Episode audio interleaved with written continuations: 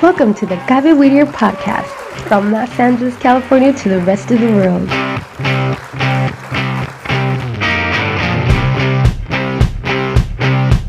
The Cabe Whittier radio podcast has been created to share with you new experiences of development and personal motivation in our children.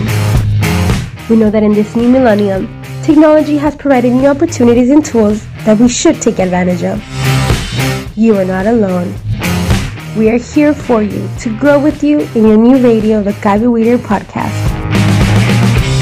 We're now on Spotify, Facebook, and YouTube, so we'll be waiting for you.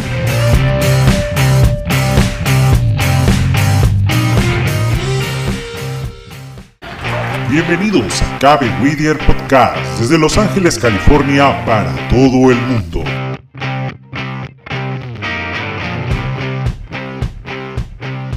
Cabe Whittier Radio Podcast ha sido creada para poder compartir contigo nuevas experiencias de desarrollo y motivación personal en nuestros hijos. Sabemos que en este nuevo milenio la tecnología nos da nuevas oportunidades y herramientas que debemos aprovechar. Así que no estás solo, porque estamos contigo para crecer juntos con tu nueva radio, Cabe Whittier Radio Podcast. Ya estamos en Spotify, Facebook y YouTube, así que te esperamos.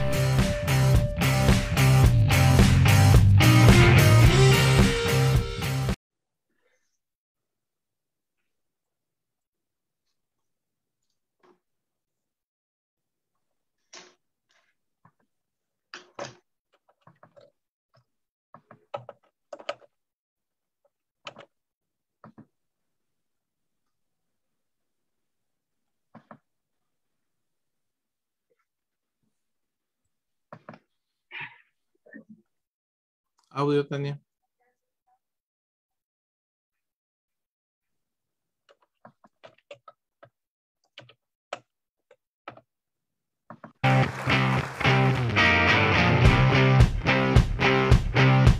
The Cabe Whittier radio podcast has been created to share with you new experiences of development and personal motivation in our children.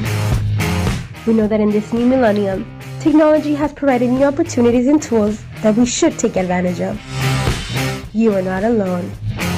We are here for you to grow with you in your new radio, the Cabe Whittier podcast. We're now on Spotify, Facebook, and YouTube, so we'll be waiting for you.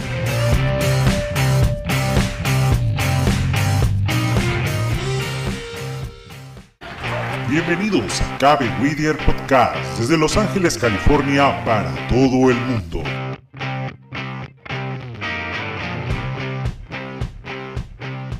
Cabe Whittier Radio Podcast ha sido creada para poder compartir contigo nuevas experiencias de desarrollo y motivación personal en nuestros hijos. Sabemos que en este nuevo milenio la tecnología nos da nuevas oportunidades y herramientas que debemos aprovechar. Así que no estás solo, porque estamos contigo para crecer juntos con tu nueva radio, Cabe Whittier Radio Podcast. Ya estamos en Spotify, Facebook y YouTube, así que te esperamos.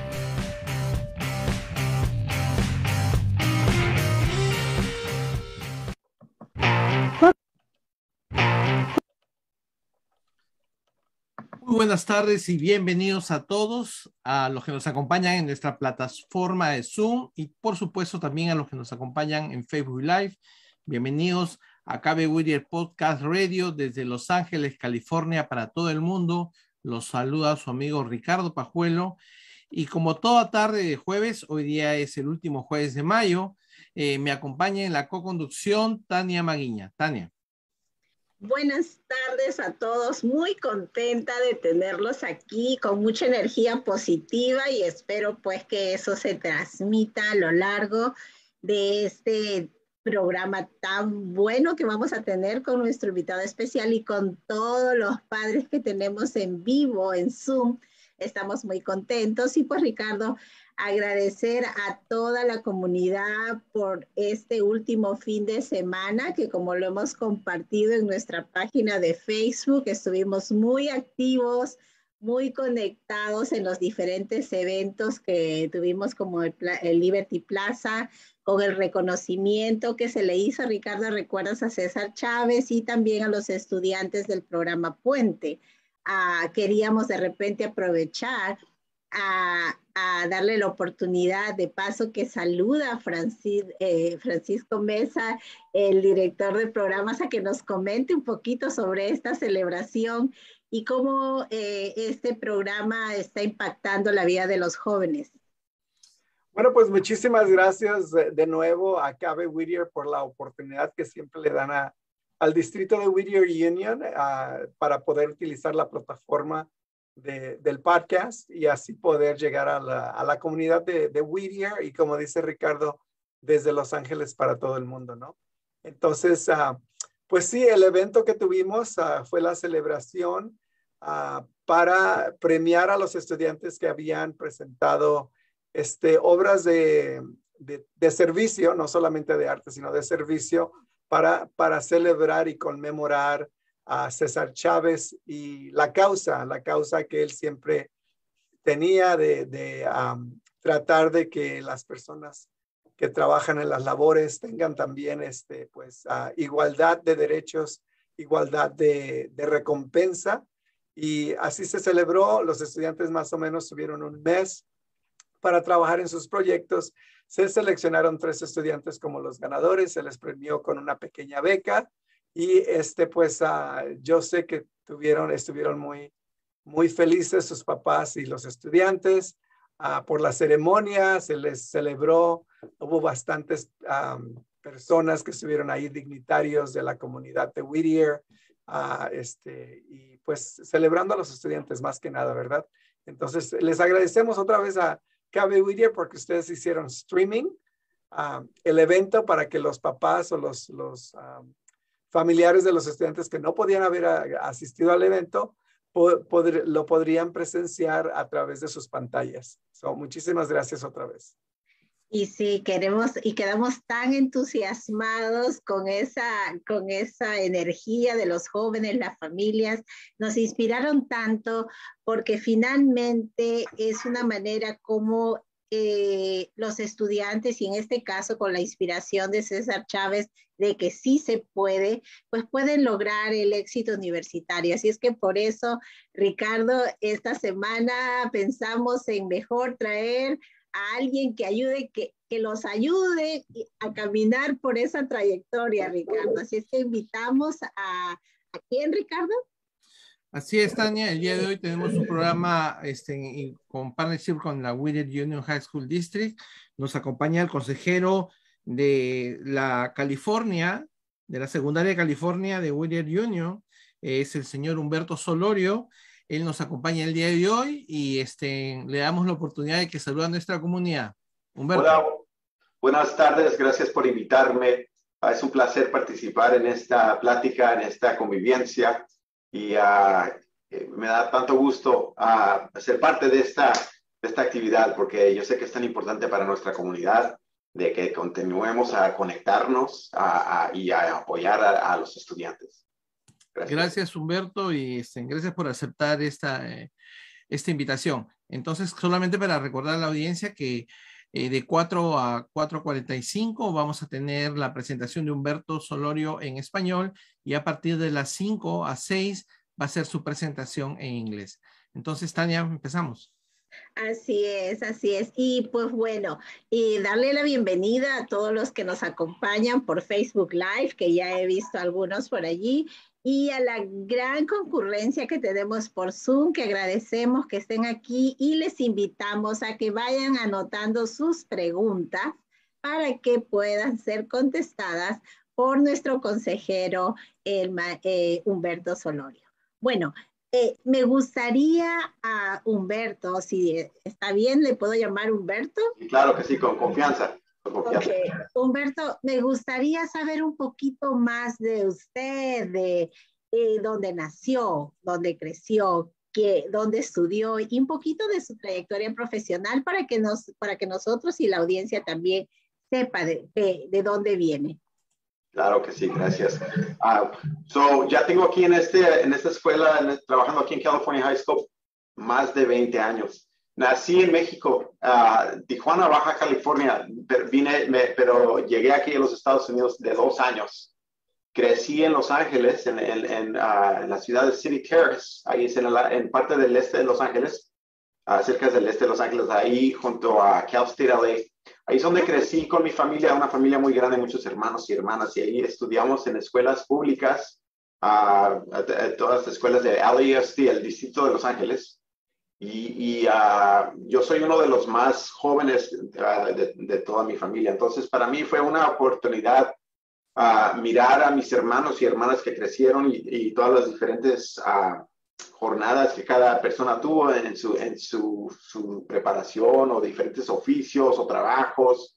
Y pienso que todo eso para mí fueron parte de la inspiración de entender que son historias que cada uno de nosotros hacemos. Nosotros tenemos nuestras propias historias y pienso que todos ellos me influyeron para, para eventualmente figurar que lo que quería hacer. Ah, cuando estudié yo en la high school, yo fui a la Wilson High School en Los Ángeles Ah, no, no fui directamente a la universidad. Primero fui a un community college, una escuela comunitaria, a Pasadena City College, y de ahí uh, eh, tomé diferentes cursos. Ah, inicialmente me gustaba mucho la música. Entonces, lo que quería hacer en ese entonces es que quería trabajar en una estación de radio. Oh, por, eso, me encanta esta idea, porque dije, oh, wow, es, casi como que voy a estar en un radio ahorita. No, Aquí estamos en un radio, estamos no solo en radio, esto ya es como un TV ya. Ya es como televisión y es lo que quería inicialmente estudiar, uh, radio and television. Oh, Entonces, uh, estudié un poco de eso, pero eventualmente lo que sí decidí, me gustó mucho trabajar con personas.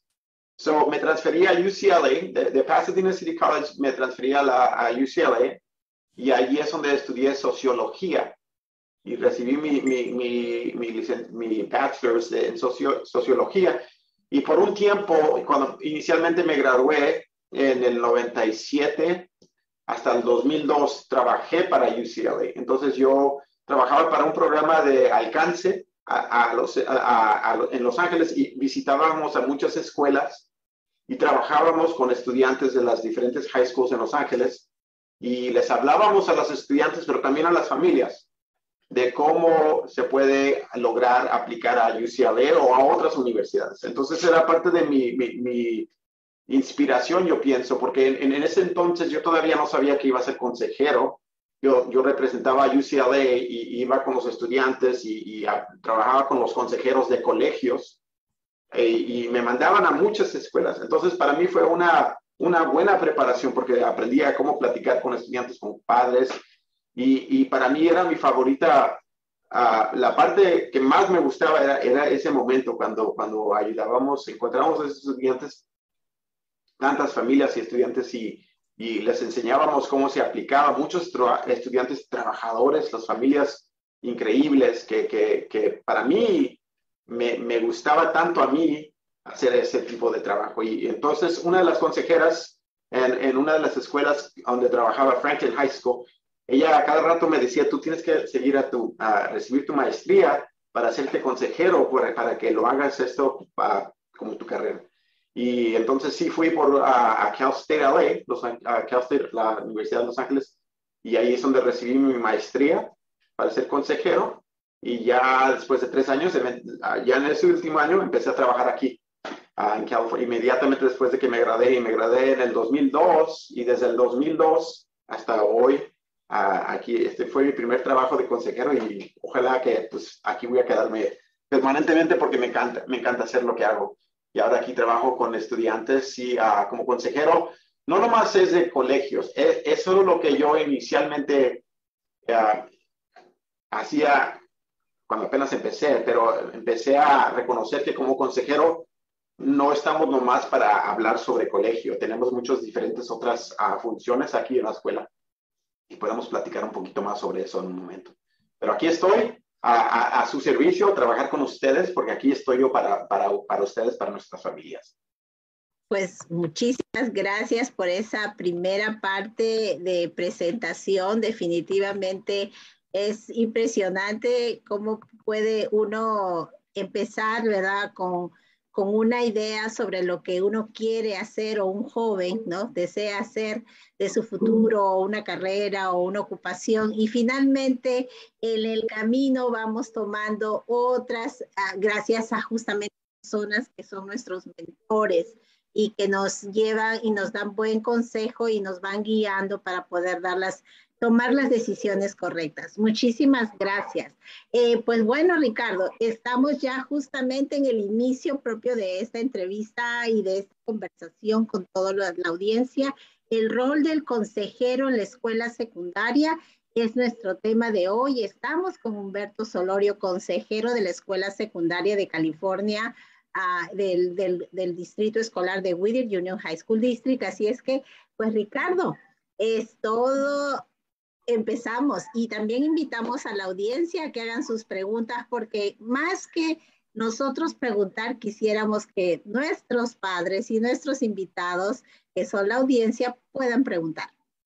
Así es, Tania, y es en, bueno, ya es oportunidad para recordarle a Humberto, a Humberto si desea compartir alguna información para que pueda empezar con su tiempo y su...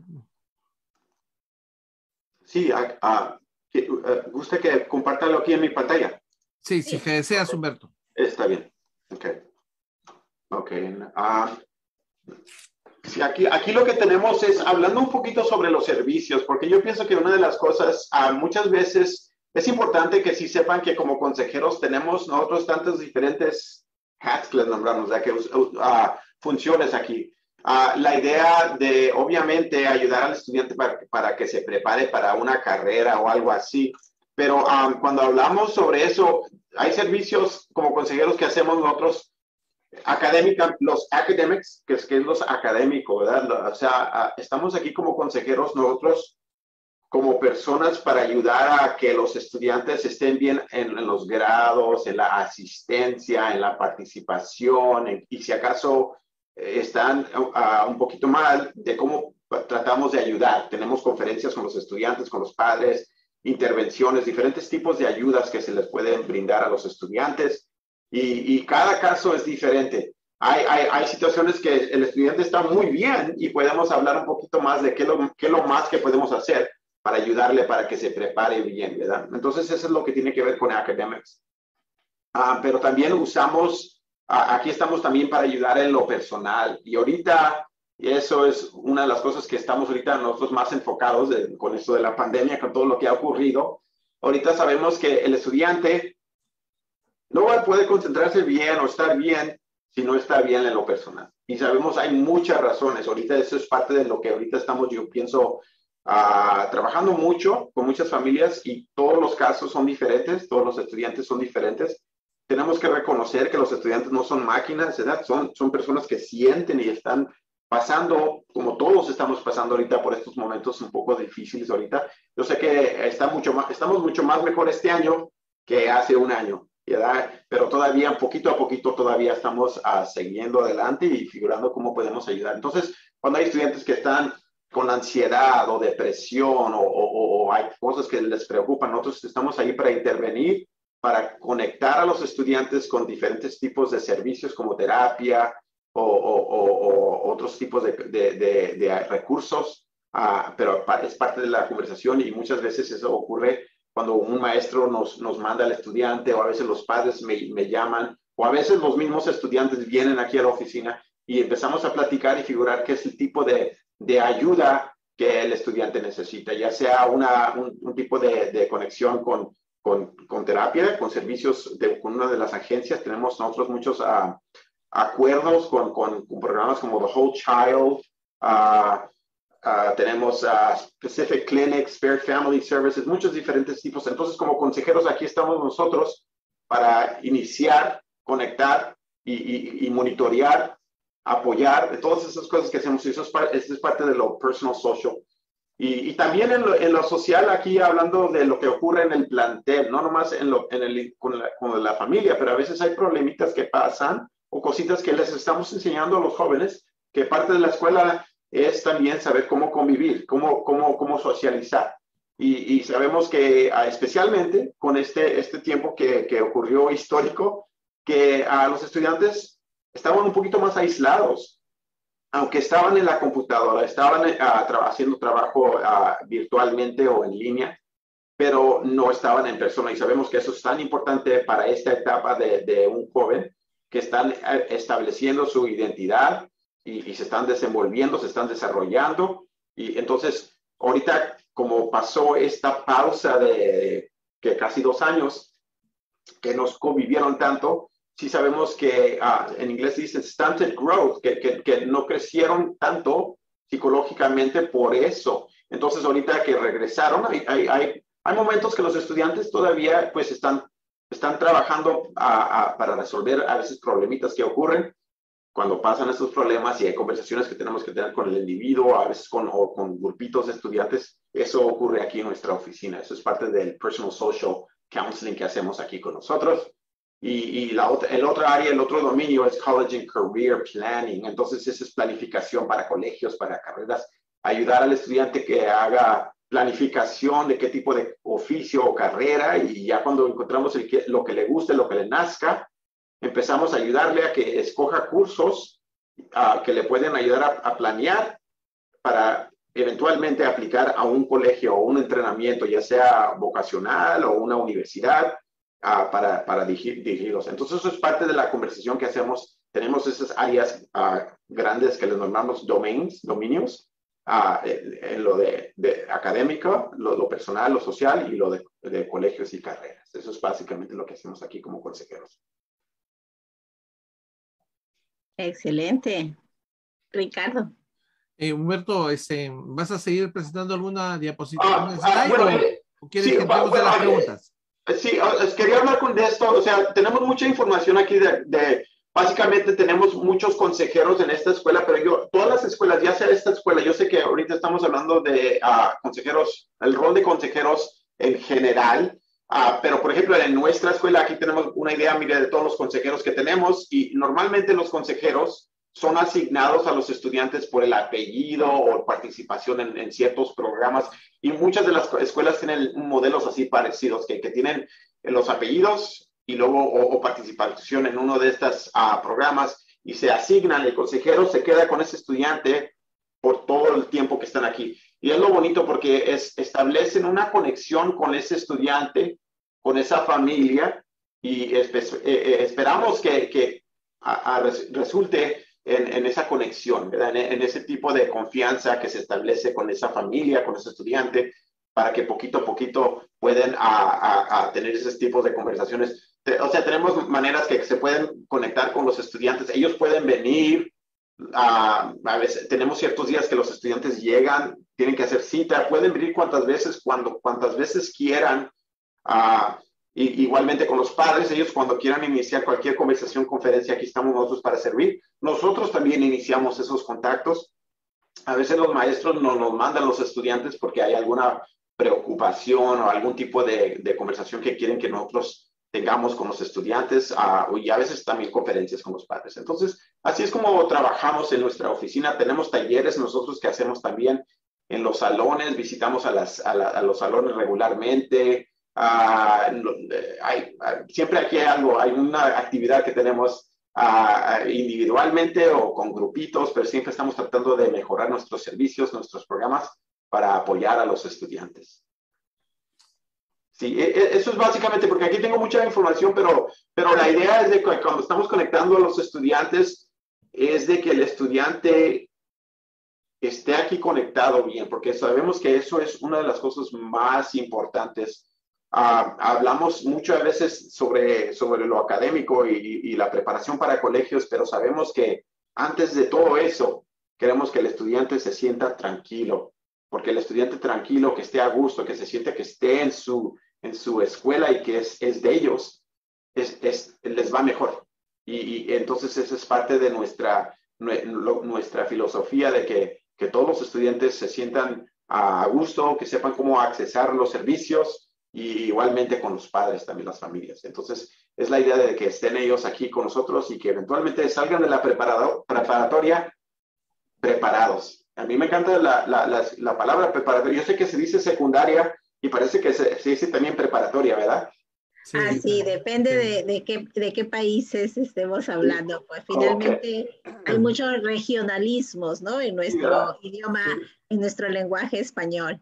Pues en, en, el distrito de Whittier Union High School dejamos, abandonamos la terminología de secundaria porque normalmente tratamos con personas de, de México y en México se utiliza secundaria para séptimo, séptimo y octavo y, y octavo grado.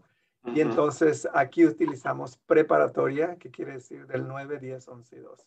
Y a mí me encanta esa palabra. A mí me encanta la palabra preparatoria porque, porque eh, y es lo que ocupo cuando hablo con padres o estudiantes en grupos que los queremos que estén preparados. Y, cuando digo preparados, hablo en todo, en, en todo, no nomás a, lo, académico, pero también en todas las otras eh, habilidades. Y es parte de nuestro, nuestra llave. Y sabemos que este año es, es un año muy interesante. Estamos muy ocupados estos años.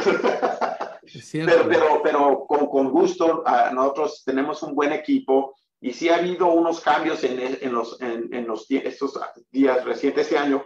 Tenemos una trabajadora social que trabaja con nosotros ya con tiempo completo aquí con nosotros y ella también está aquí para apoyar a los estudiantes que, que, que, necesitan un poquito más ayuda en, en, las, en el bienestar, salud mental, en todo eso. Y, tenemos servicios adicionales que el distrito provee para, los estudiantes. Uh, el programa que se llama Student Wellbeing, que, que hay personas que están entrenando para ser terapistas, que aquí tenemos tres personas que están supervisadas por una persona que tiene su licenciatura de, de terapista. Y, también aquí estamos a, a proveyendo ese tipo de ayuda, porque sabemos que eso ahorita es, es una cosa muy, muy, muy importante. No nomás para nosotros, es algo que ocurre en todo, en todo el, el, estado, todo el país, eh, hablando de, de, de, estamos ahorita uh, trabajando en estas áreas de ayudar a los estudiantes para que estén más tranquilos. Humberto, entonces sería interesante tal vez empezar a, hacer preguntas a nuestros padres, a ver qué les interesa, porque me, me pareció interesante. Si gustas, puedes dejar de compartir oh, sí, claro. para poder mirarnos mejor. Eh, y, y, yo diría, eh, si alguno de ustedes se desea hacer una pregunta, pueden levantar su mano y nosotros, ah, entre pues Francisco, si nos podemos ayudar para poder dar pie a las preguntas. Eh, si tienen alguna pregunta. Y yo empezaría con una pregunta, pero vayan alistando sus preguntas.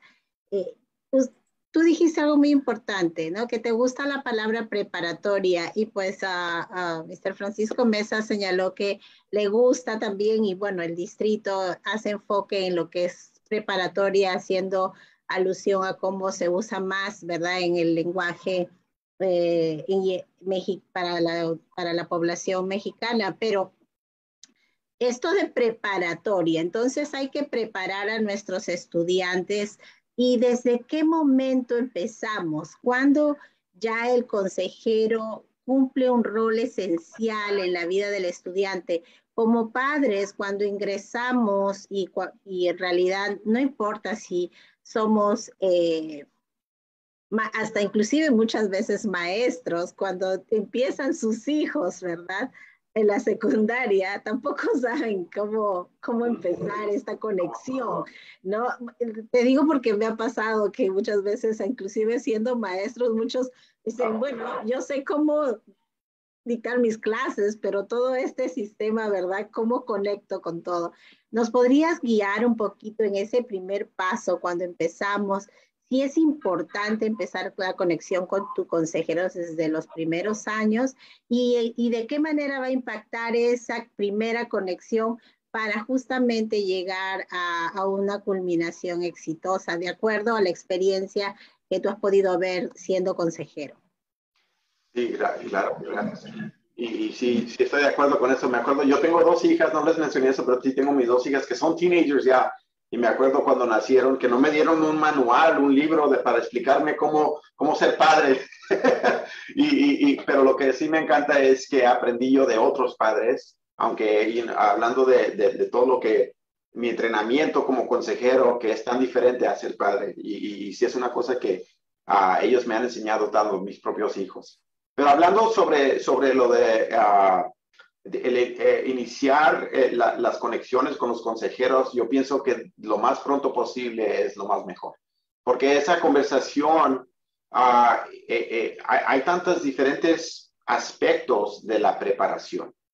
O sea, hay la preparación hablando de, de, toda la información sobre requisitos para, para graduar, requisitos para, para las, los colegios, para uh, carreras específicas.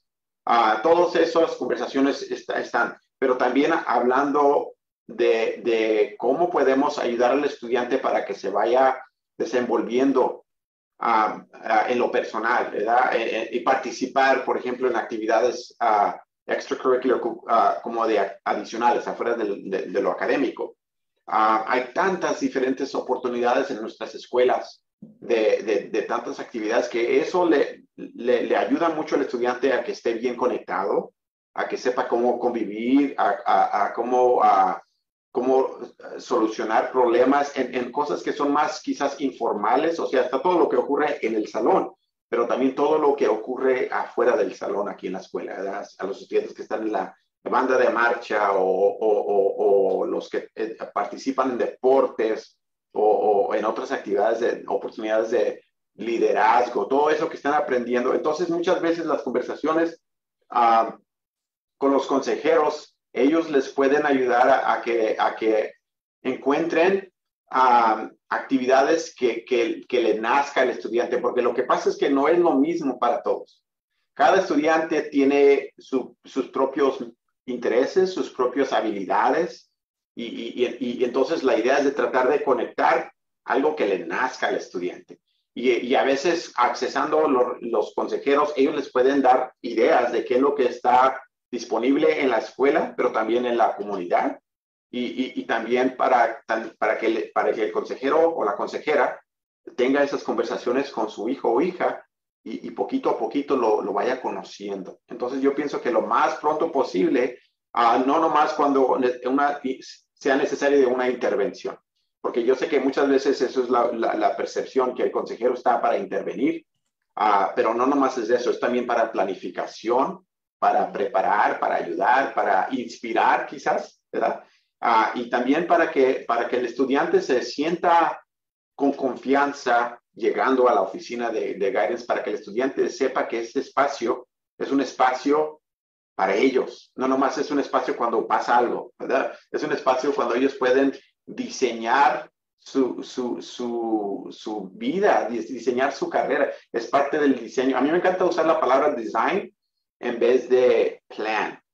Porque la palabra design es como cuando uno está como dibujando, haciendo un dibujo, por ejemplo, de arquitectura, arquitectura, y tiene uno el borrador. Si quiere borrar algo, no le gustó algo, puedes ajustar.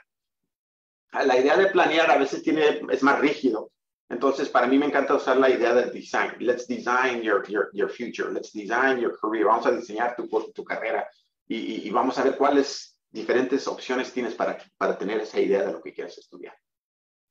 Excelente. Ah, Humberto, este, a mí me encanta la idea de que en estos tiempos la idea del consejero, la idea de la oficina de consejería ha cambiado porque yo recuerdo cuando estaba en la zona High School hace treinta y tantos años, ¿verdad? Los estudiantes llegaban a la oficina con temor, ah, tenían miedo, ah, especialmente nuestros estudiantes que están limitados en inglés, ¿verdad? Entonces, ¿qué, les dirías tú a los estudiantes? Tenemos estudiantes nuevos que acaban de llegar de otros países que tienen una idea un poquito diferente a lo que es un consejero, tal vez no saben lo que es un consejero aquí en Estados Unidos y tienen un poquito de temor o no se atreven a ir a la oficina porque tal vez no hablan inglés muy bien.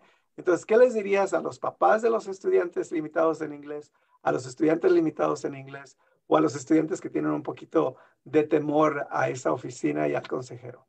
Gracias por esa pregunta, porque yo también ah, puedo, me acuerdo de esos, esos momentos también. En la escuela, cuando yo fui a la High School Los Ángeles, yo tampoco me gustaba ir a la, la oficina, era cuando me mandaban a la, a la, dirección con, el, con, el, con la edad, porque algo pasó.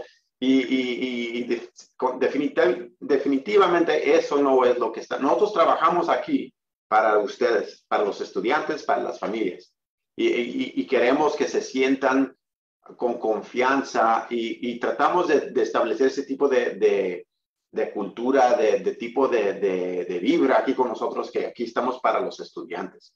Entonces, yo les, yo les diría, y a muchos que hablamos español aquí, para los que, que tienen el inglés limitado, hablamos español aquí y tratamos de hacer todo lo posible para que se sientan Inicialmente, cuando, y eso, eso ocurre especialmente con los del 9 grado que apenas están empezando a, a, figurar cómo funciona la escuela y todo lo que hacemos nosotros aquí, pero queremos que con confianza sepan que nosotros estamos aquí para ustedes. Trabajamos para los estudiantes y eso para mí es, lo, es, mi, parte favorita. De tratamos de, hablamos con, con los estudiantes de, de, estos, de las ideas, de, de, soñar, pero también figurar cómo lograr esos sueños, de cómo seguir adelante para planear, para, para que puedas a, a encontrar ese sueño. Y, tenemos tantas oportunidades uh, y, por eso para mí me gusta. Hace rato hablé precisamente con un estudiante que ya va a irse a Cal State LA y, y, ese es otro momento para mí que me encanta porque es cuando ya ellos trabajaron tan duro, tienen los grados, entraron a las universidades y ahorita están en ese momento como que les está dando poquito, poquito nervios, tienen poquito miedo. Y a mí ser parte de eso es como ser como un testigo en ese momento cuando están abriendo su computadora, porque ya lo hacen todo electrónicamente. Eh, y a veces llegan para, porque están, ellos tienen que aceptar, le normal el Statement of Intent to Register, que ellos están aceptando a la universidad, porque la universidad ya los admitió a ellos y ellos tienen que decir, sí, yo me voy con ustedes, porque a veces que los, los admiten a varias universidades. Vino este estudiante ahora a que yo esté aquí cuando él va a, hacer, va a mandar ese, ese, ese mensaje con la correspondencia. Y para mí eso es como un voto de que, que, él me aprecia, ¿verdad? Que tenemos ese tipo de confianza que quiere hacerlo aquí mientras yo lo miro. Ok, hazlo. Lo podía haber hecho él en la casa, pero yo pienso que él quería hacerlo aquí para, para decirme, ok, ya es, es un paso muy especial que, que él va a irse a la universidad y quiere oprimir ese botón para mandar para ese mensaje pero eso, eso pasó con un estudiante que yo lo conocí por cuatro años. Inicialmente cuando lo conocí en el nueve grado, yo me imagino, no, no, no, no sé precisamente cuándo, cómo pasó con este estudiante, pero pudo haber sido así, que inicialmente un poquito nervioso, y, pero sobre el tiempo que nos fuimos conociendo, es lo que él logró. Pues qué bonito que hayas sembrado ese, esa confianza, porque pues presionar el botón parece algo fácil, pero ese botón va a determinar cuatro años de tu vida en la universidad. Hello. Entonces es importante. La señora Prelowitz tenía una pregunta y sí. les voy a hacer la pregunta. Ella dice que, uh, que quisiera saber sobre las opciones que tienen los estudiantes uh, acerca de uh, actividades extracurriculares y si hay una lista de, de, actividades en las cuales los estudiantes pueden, pueden este, participar que no son académicas, ¿verdad? Así es, Yesenia, si gustas precisar tu pregunta o quieres algún otro detalle, puedes abrir tu micrófono. Sí, muchísimas gracias.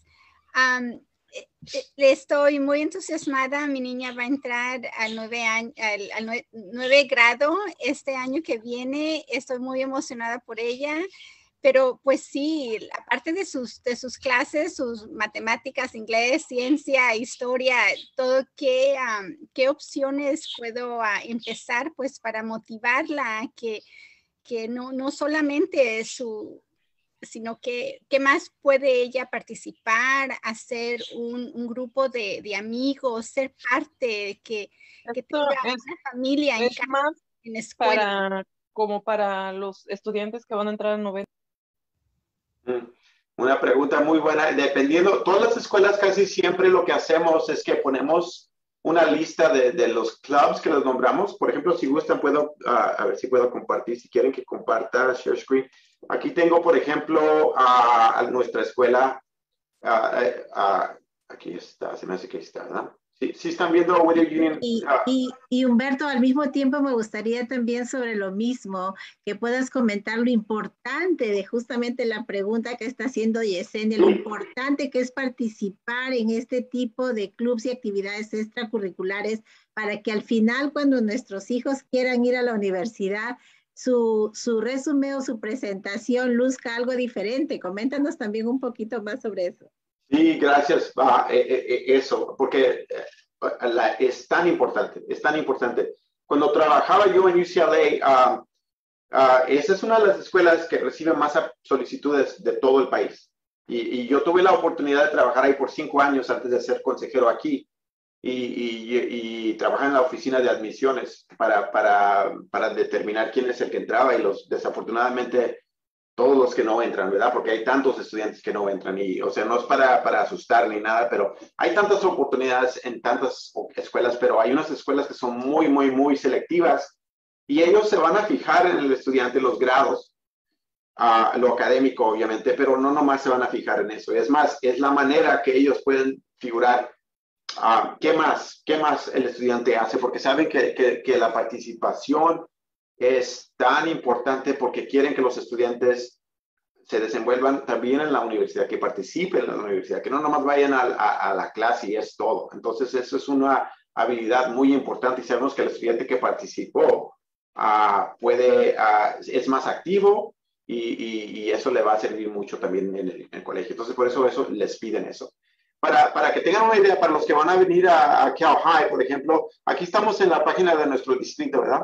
Y cada, cada plantel tiene su lista. Ellos tienen en la, en, la oficina, si ustedes se fijan en, en, aquí en donde está, dice activities, normalmente todas, todas las escuelas tienen algo parecido, que ponen una lista de, de aquí en clubs, por ejemplo, clubs.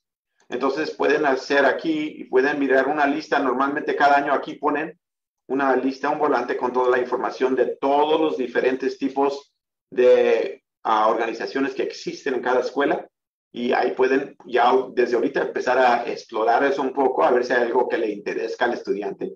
Eso normalmente casi todas las escuelas tienen esas listas y también tienen la, la, información de, los maestros que son los que supervisan ese, esa, esa actividad. Entonces, pueden hacer eso si es dentro de la escuela.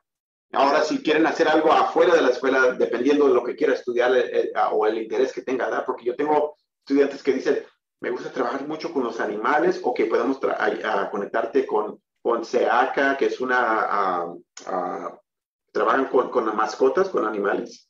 Uh, o, o, me gusta trabajar, yo quiero ser un doctor o, una enfermera, puedes tú ser voluntaria en, en, una de las clínicas locales.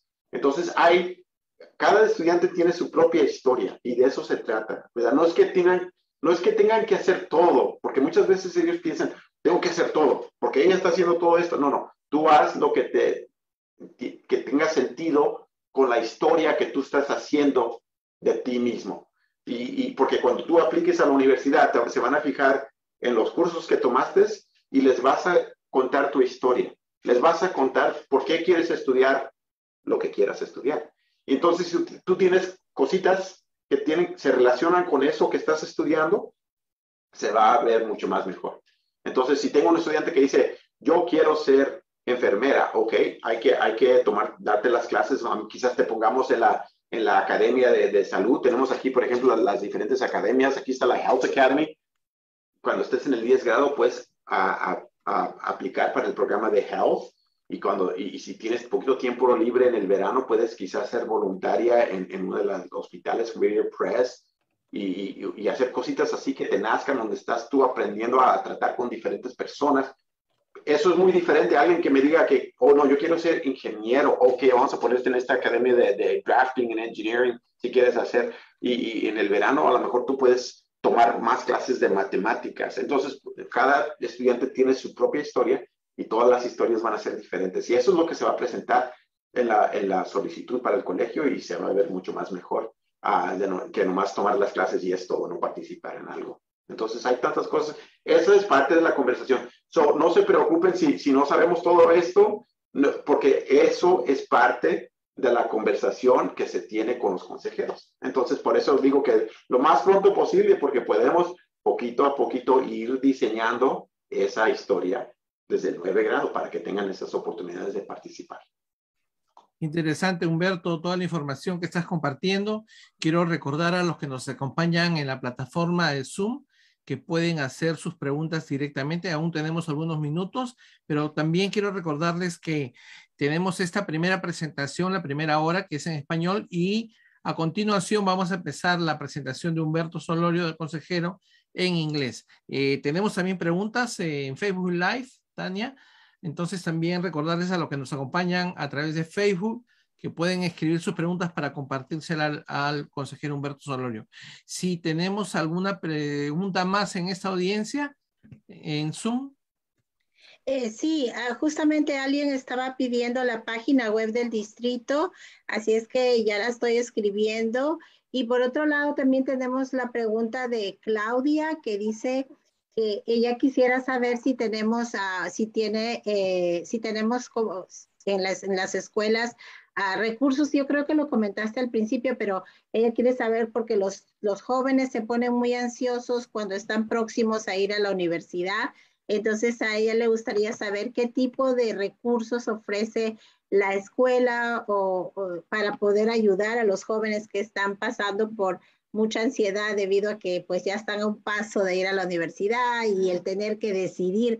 Ah, eso es otra, otra cosa muy importante, creo que pasa en nuestros jóvenes y lo digo por experiencia personal. Eh, mencionaste hace un rato que muchas universidades aceptan a nuestros jóvenes y finalmente llega el momento de decidir cómo tomar esa gran decisión, qué tener que hacer, en qué, en qué, qué visualizar y para no poder estresarse el estudiante y estresar a toda la familia junto con él.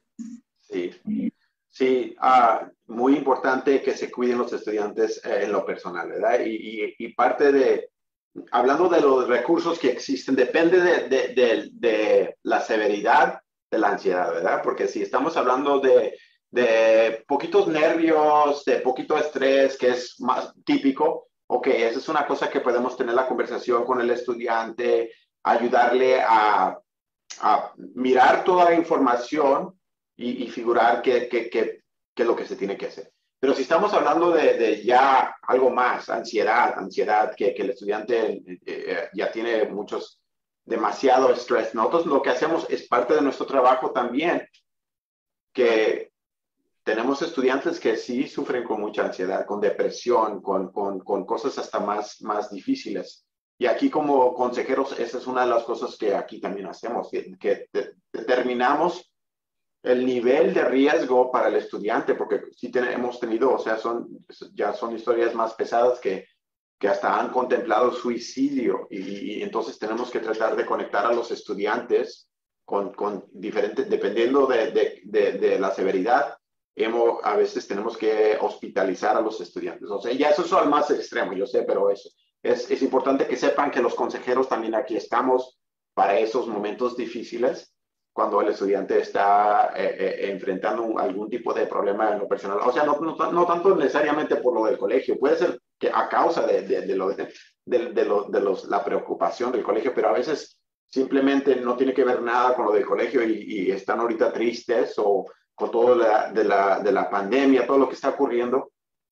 Um, entonces nosotros tenemos que tratar de figurar un plan y cada, cada estudiante tiene diferentes tipos de, de, intervención, ¿verdad? Porque depende del, caso, a veces desde hospitalizar a, conectarlo al estudiante con tipo de terapia o uno de los recursos que tenemos aquí con nosotros también. Entonces, eh, la idea de, que le nombramos a self-care, ¿verdad? nosotros tenemos talleres o hablamos con los estudiantes regularmente sobre la idea de cuidarse, de, de, de, que estén bien, que estén tranquilos. Y entonces, y eso es una cosa ahorita que está muy, uh, es universal, ocurre en las, en las, universidades, hay muchos recursos para que el estudiante sepa cómo uh, encontrar ese balance, para que sepa cómo uh, manejar el estrés y si es algo más de lo normal, de, de, de, saber cómo conectarse con algo, ya sea terapia o algún tipo de recurso para ayudarle a que se vaya sanando un poquito, para ayudarle con eso. No sé si eso... Sí, Muchas Humberto, tú estabas hablando de, de, la universidad un poquito. Ah, ¿Qué podrías decir a los estudiantes o a los papás sobre el apoyo que reciben aquí en una preparatoria? Tenemos, como pudimos ver, bastantes consejeros, este, la escuela, aunque la preparatoria Cal parezca grande, es pequeña comparada a la Universidad de UCLA o a una de Cal State Fullerton, ¿verdad? Entonces, ¿qué servicios o cómo pueden hacerle? Porque también, como tienen temor a, eh, a obtener consejería en la prepa, pueden también tener mucho más temor cuando llegan a una universidad ya que es tan grande, ¿verdad? Pero hay también ese tipo de servicios en las universidades, eh, oficinas donde los estudiantes pueden obtener uh, apoyo y uh, de consejería o también de guía, ¿no? De guía de, sus, clases y requisitos para poder graduarse. de la universidad, porque el propósito nuestro es no solamente graduarlos de la, de prepa, sino que tengan éxito y se gradúen de la universidad. Sí, sí, es tan importante que tengan, y, esa idea yo sé que, o sea, cuando está el estudiante en el 9 grado, a veces la idea de planear para lo que va a ocurrir cuatro años, oh, todavía tengo tiempo, no, ahorita no quiero pensar mucho de, de colegio. Y, y, yo pienso que la idea es de que traten de planear por cuatro años. Miren, aquí les voy a enseñar, no sé si va a salir, pero por ejemplo, aquí tengo nomás para que tengan una idea, tratamos de, o sea, hay requisitos, hacemos cosas así que uh, son como planeando año, año, tras año los cursos que se van tomando, con los grados que se van sacando, para que ellos vayan viendo cómo se están completando todos los requisitos, lo que se necesita. Hacemos cositas así con los estudiantes para que vean que lo que están haciendo cuenta semestre tras semestre y es parte de algo más porque se conecta todo. Porque cuando el estudiante ya está aplicando a la universidad en el 12 grado, va a poner lo que hizo todos los cuatro años. Entonces es una conversación que ocurre y, se continúa regularmente. Ah, y, por eso es que queremos que se sientan bien ah, accesando los recursos, hablando de planificación ah, y, y, que sepan que hay muchas opciones. Lo bonito de estar en, en California es que tenemos tantas, tantas diferentes universidades y, y, si son universidades o otros tipos de programas también. ¿verdad? Porque hay tantos, hay unos estudiantes que dicen voy a ir a un community college por un tiempecito primero y, y, a figurar que es lo que quiero estudiar. Hay estudiantes que dicen no, yo no quiero ir a una universidad directamente porque quiero una, un una entrenamiento de una cierta especial, especialización que no requiere una universidad. Entonces depende del estudiante, pero lo, lo importante es que, que continúen a, reflexionar en lo que les guste, y, pero también planear, ya que sepan de lo que es planear. Y si llega a cambiar, está bien, pero continúen la conversación, porque es una conversación. Eh, y continúen la conversación con los consejeros para que sigas tú haciendo ese diseño y, poquito a poquito lo vayas a, completando. Para ya cuando estés en el 12 grado, que sepas, me voy a graduar y ya tengo exactamente lo que voy a hacer el año que viene. Ok, tenemos Humberto, muchas gracias. Tenemos Humberto la pregunta de Josefina. Josefina, si gustas puedes hacer tu pregunta directamente. Y tenemos también la pregunta de Patricia en Facebook Live. Josefina, ¿gustas preguntar? Claro que sí, claro que sí. Buenas tardes. Ay, disculpen, pero vengo en el carro. Ay, disculpen. Buenas tardes, Mr. Uh, Solorio. ¿Cómo está? Muchas, Muy bien, mucho gusto. Gracias, mucho gusto. Lo mejor, de, lo mejor de lo mejor. Oh, gracias, un placer. Um, le quería preguntar, ¿qué pasa con, con unos estudiantes? Bueno, son dos preguntas en una, la verdad. ¿Qué pasa cuando el estudiante no quiere tener ninguna celebración, cuando piensa que, que um, graduarse de high school no es, no es importante? ¿Qué pasa cuando tiene una mentalidad, ah, quizás por la pandemia, por dos años estar en pandemia, quizás, no sé, pero ¿qué, ¿qué se debería hacer con esto? De que eh, no quieren este, participar en ninguna celebración y simplemente tomar su título y, es todo, que para nosotros como, como padres, a mí no es en mi caso, pero es en el caso de una persona que, que yo conozco, este, es muy importante porque uno es latino, no estudió aquí, para nosotros es, es un logro que sus hijos, eh, hasta que salieran de kinder, hace uno graduación, hasta cuando salen del kinder. Obviamente, cada, cada graduación es importante, pero ¿qué pasa? ¿Qué poder hacer con un estudiante cuando pasa eso? O sea, que está, se siente defraudado, se siente, y solamente se gradúa porque se gradúa, pero dice que no es importante. Perdón, a lo mejor es muy larga. No, no, gracias por su pregunta, porque esa pregunta yo pienso que puede servir a muchas personas, porque sí, la mera verdad, no sé si es porque ahorita lo que estamos viviendo, ahorita tenemos estudiantes que están pasando por diferentes emociones, diferentes sentimientos, están procesando, estamos todos procesando y, no sé si esto tiene que ver nada con, con esto, que, que regresamos a, a, instrucción en persona, pero sí sabemos que hay muchos estudiantes que se están todavía aclimatando, reaclimatando. Están reaclimatando. Es, eh, esta pandemia que pasó, yo pienso, es para mí... Humberto, eh, eh, permíteme una interrupción. Eh, gracias, Josefina, por tu pregunta. Humberto, nos quedan tres minutos para concluir con la sesión de español y de ahí nos vamos a unos breaks y, y, empezamos con la sesión en inglés. Pues, por eso quiero invitar a todos los que nos están acompañando que continúen en línea para que puedan seguir haciendo sus preguntas, pero ya en la sesión de inglés. Continúa, Humberto. Tres así minutos. Es, así es, y sobre todo, Ricardo, lo que quería mencionar es que tenemos traducción, así es que si ustedes este, eh, solamente quieren hacer su pregunta en español, tenemos este, ayuda con Elba, que nos va a ayudar con la traducción, a hacer sus preguntas en inglés, así es que no se preocupen. Ok, muchas gracias. Bienvenida la señora Solís. Oh, gra gracias. Y, y, básicamente lo que le iba a decir, la, versión corta es que, que se comuniquen con el consejero o la consejera para, para tratar de, de, determinar qué es lo que está ocurriendo con ese joven. Porque puede ser una cosa sencilla o puede ser que el estudiante, sinceramente, tiene algunas otras cosas que le preocupan, ansiedad, depresión, cualquier otra cosa, pero la conversación yo, yo pienso que sería buena individualmente con el consejero o la consejera para tratar de figurar qué es lo que está ocurriendo, porque puede ser algo más, puede ser algo más. Ok, muchas gracias. Gracias, gracias Josefina. Tenemos una pregunta aquí en Facebook Live, pero la contestamos uh, tan pronto, solamente la voy a leer. Quiere saber si hay un programa que los prepare en el verano para que pierdan el miedo y les ayude a motivarlo. Así es que vayamos buscando ese programa, si es que lo hay, para poderle eh, contestar a nuestra amiga Patricia Cruz, que está en Facebook Live.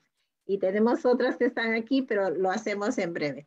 Vamos a hacer un pequeño, uh, unos pequeños anuncios y continuaremos con nuestra sesión en inglés. Pues bueno, gracias a, a nuestro consejero de la Escuela Preparatoria California de Whittier Union High School District, Humberto Solorio, por este gran tema que nos trajo el día de hoy en español en esta primera parte y la segunda que será en inglés, el rol del consejero en la escuela preparatoria. Pues bueno, ahora uh, nos gustaría invitarlos a nuestra siguiente sesión que es en breve, que es The Role of the High School Counselor uh, with Humberto Solorio, California High School Counselor of Whittier Union High School District. Uh, uh, al mismo tiempo, me gustaría invitarlos este sábado 30 de abril. Estaremos en IDEPSCA. IDEPSCA es una organización, una non-profit que está siempre al servicio de los derechos de los trabajadores, para ayudarlos a velar por sus derechos o ayudarlos y guiarlos de qué manera pueden sentirse más seguros y protegidos, conociendo más de lo que ustedes necesitan como trabajadores. Pues este día, el día de hoy es un día especial para OSHA, que es la organización que de alguna manera vela por la seguridad de los trabajadores, pues ellos están conmemorando el Día de los Trabajadores Caídos, el día de hoy, por, por justamente el tiempo de pandemia. Mucha gente uh, trabajó en esta, en, este, en esta época difícil. Uh, y pues en muchos lugares y centros de trabajo perdimos a compañeros, así es que el día de hoy están celebrando y recordando, recordando eh, la memoria de todas estas trabajadores, pero al mismo tiempo este sábado se va a hacer aparte de recordar, se va a hacer una develación, una inauguración de un mural uh, que se ha hecho en el local de IDEPSCA. Así es que va a ser este 30 de abril de 10 a 1. Los invitamos, va a ser en Los Ángeles, 1565 West, 14 Street, Los Ángeles, California, 915 pues habrá uh, música como nos gusta, ¿verdad? Los latinos, mucha música, comida, muchos recursos comunitarios de diferentes organizaciones, eh, autoridades que estarán presentes. Así es que pues los invitamos a ser parte de este momento especial en la vida de nosotros, de todos los que trabajamos en diferentes áreas, trabajadores en la agricultura, en la industria y pues profesionalmente también. Por otro lado, quisiera invitarlos a siempre eh, continuar conectados a, a CABE, pues tiene una revista que es la Multilingual Educator con, con su mission, pues ellos están llamando para que usted, si tiene interés en publicar, si es uh, maestro para educator, etcétera, y desea escribir un artículo, pues puede presentarlo hasta junio 30. Si es que hay tiempo, puede visitar nuestra página web. Y si todavía no se ha vuelto miembro de CABE, California Association for Bilingual Education, pues puede convertirse en miembro de esta asociación importante que protege y defiende y aboga por los derechos de los aprendices de inglés, promueve el, el multilingual education y siempre está abogando porque cada vez más uh, tenemos mayores oportunidades, ¿verdad? Nuestros maestros, nuestros administradores y educadores trabajemos juntos para convertir esta comunidad educativa en una gran familia. Pues conviértete en miembro de nuestra organización. Puedes visitar a www.gocabe.org. Ah, pues si también desean poner alguna publicidad o anuncio a través de, nuestra, de, nuestra, de nuestro podcast, Cabe Whittier, pues también puede escribirnos a cabewhittier.gmail.com o también mandarnos un texto y ponernos en contacto, ya sea también por Messenger a través de Facebook. Y quisiéramos ah, agradecer a Shelter Raihan, pues la semana, este fin de semana también tuvimos una gran experiencia en el 5K, que fue maravilloso estar junto con la comunidad, de verdad que se lo agradecemos, todo el feedback que hemos recibido y pues siempre los invitamos a seguirnos por YouTube, Facebook y Spotify. Continuamos nosotros siempre conectados con ustedes. Ah, pues bueno, creo que estamos listos para continuar Ricardo, con nuestra siguiente parte.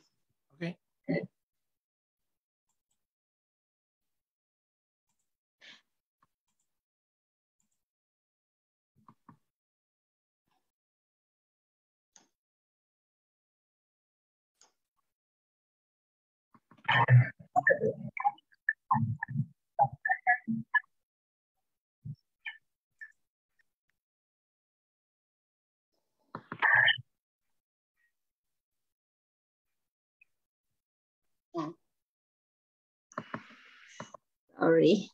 Miss. Okay, ready, Tanya? Sorry.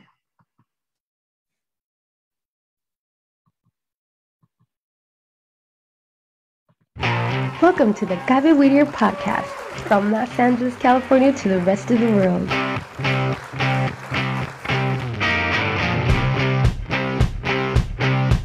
The Cabe Whittier radio podcast has been created to share with you new experiences of development and personal motivation in our children. We know that in this new millennium, technology has provided new opportunities and tools that we should take advantage of. You are not alone. We are here for you to grow with you in your new radio, the Cabe Whittier podcast. We're now on Spotify, Facebook, and YouTube, so we'll be waiting for you.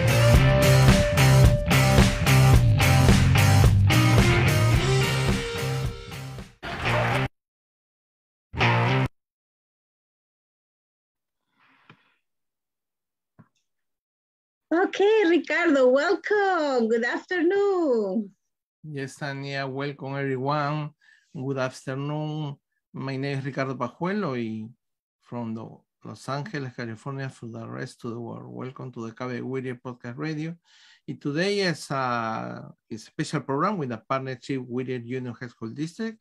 In the first, let me introduce our partner today, Tanya first. Tanya. Good afternoon, everyone. Thank you for staying here with us. Uh, we are so happy uh, because we have a lot of activities the last weekend. Uh, we enjoy uh, as part of uh, our partnership. We have a really big participation in the La, uh, La Puente program celebration awards and um, and the commemorative, you know, the, the Cesar Chavez uh, event, and I would like to, you know, say thank you to the Whittier Union High School District. Uh, I would like to introduce to our our co uh, uh, Elba. Elba, please. Hi, good afternoon, everybody. Elva Solis. I'm the categorical counselor for the Whittier Union High School District. It's always a pleasure and an honor to be here with our partners Cabe Whittier. Um, we also have here Mr. Francisco Mesa, um, our Director of Categorical Programs. Um, so today it's an honor for me to be able to share with you um, our special guest, Mr. Humberto Solorio. Uh, he's our counselor at California High School. And um, I had the opportunity to actually be one of his students uh, when I was there as a student as well. So um, we're going to go ahead and have him uh, talk a little bit about the role of a high school counselor, and he'll be able to answer any of your questions uh, later on today. Um, so thank you, Humberto, for being here with us. We appreciate it. Um, Tanya, would you like to introduce him? We're good to go. Yes, Rick. uh, thank you, Elva, for you know your uh, short introduction, and uh, and welcome to Mrs. Humberto. Mrs. Humberto, uh, we would like to know about your uh, professional journey. The, the first things, you know, I don't know where you born, uh, where do if you have uh, children, you are single, married. we would like to uh, know a little more about you. Thank you. Thank you. Well, first of all, thank you so much for having me. It's an honor to be here to get to participate in these awesome conversations. And I remember Elba Solis as a student, and she's amazing. It's students like her that to me are inspiration. And, and I think this is why we do what we do because you get to be witness to to hearing people as they're building their story and just doing great things out there. Uh, as far as myself, I've been a, a, counselor at California High School for about 20 years now.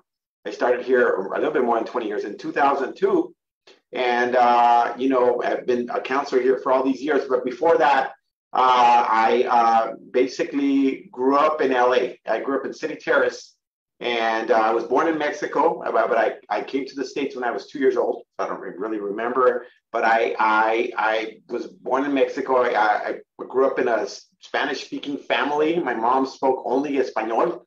And it was it was awesome just growing up there. And I, I had uh, a lot of beautiful things that I, I, am very proud of. Um, a lot of great experiences uh, and some challenges too, growing up in LA and, and you know seeing some of the the, the, the difficult uh, you know group in a blue collar family, and it was a big family, and, I, and you know I got to kind of experience a little bit of everything as far as all the wonderful great things, and I got to also witness a lot of some challenges that go with with growing up in in, in a neighborhood where you know most students uh, don't have access to or a lot of students don't have access to a lot of the resources that you'll see.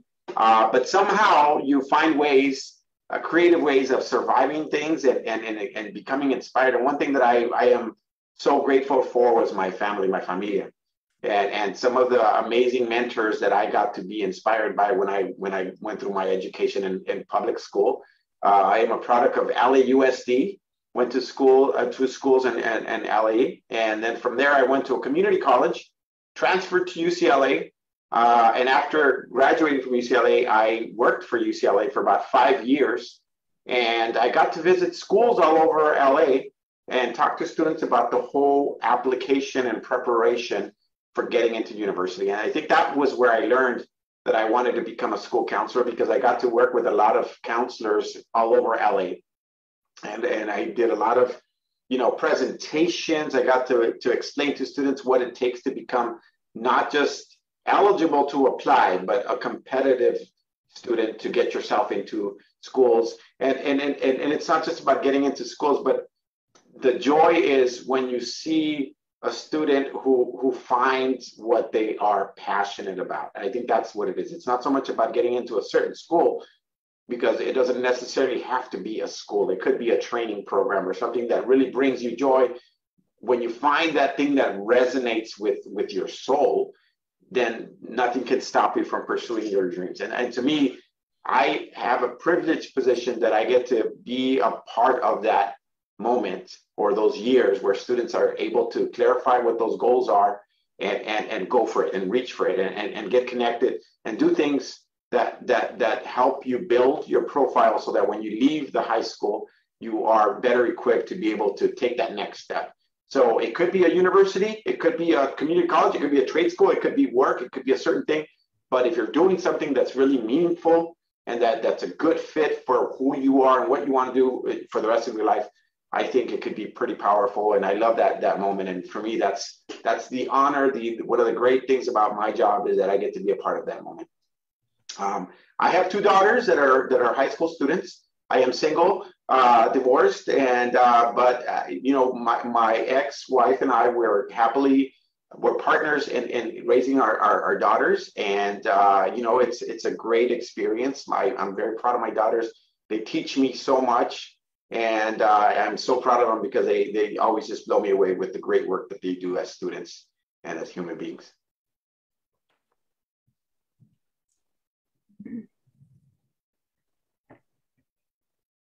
Um, Tanya, your, your microphone is turned off. Thank you, Humberto. Thank you for all your your short story. Uh, Francisco, we would like to introduce for yourself and at the same time, maybe you have a big question for Mr. Humberto. sure, thank you again. Uh, I would like to um, thank uh, Tanya and Ricardo and Cabe Whittier officially for always um, uh, providing uh, a venue for the and a platform for the Whittier Union High School District to reach our Whittier community. And uh, today we do have the, the pleasure of learning a little bit about our, our one of our counselors, Mr. Solorio. Uh, but but I do have a, a, question in terms of of uh, students. I know that sometimes they're a little bit apprehensive about reaching out, eh, especially if they come, they're new arrivals to the country or to a school as a ninth grader. But what would you tell the students who might be a little bit afraid or maybe in their country they, the counselors were not as accessible? What would you tell them about um, uh, what they, they can expect when they come to the guidance office or they make an appointment to see the counselor at California High School?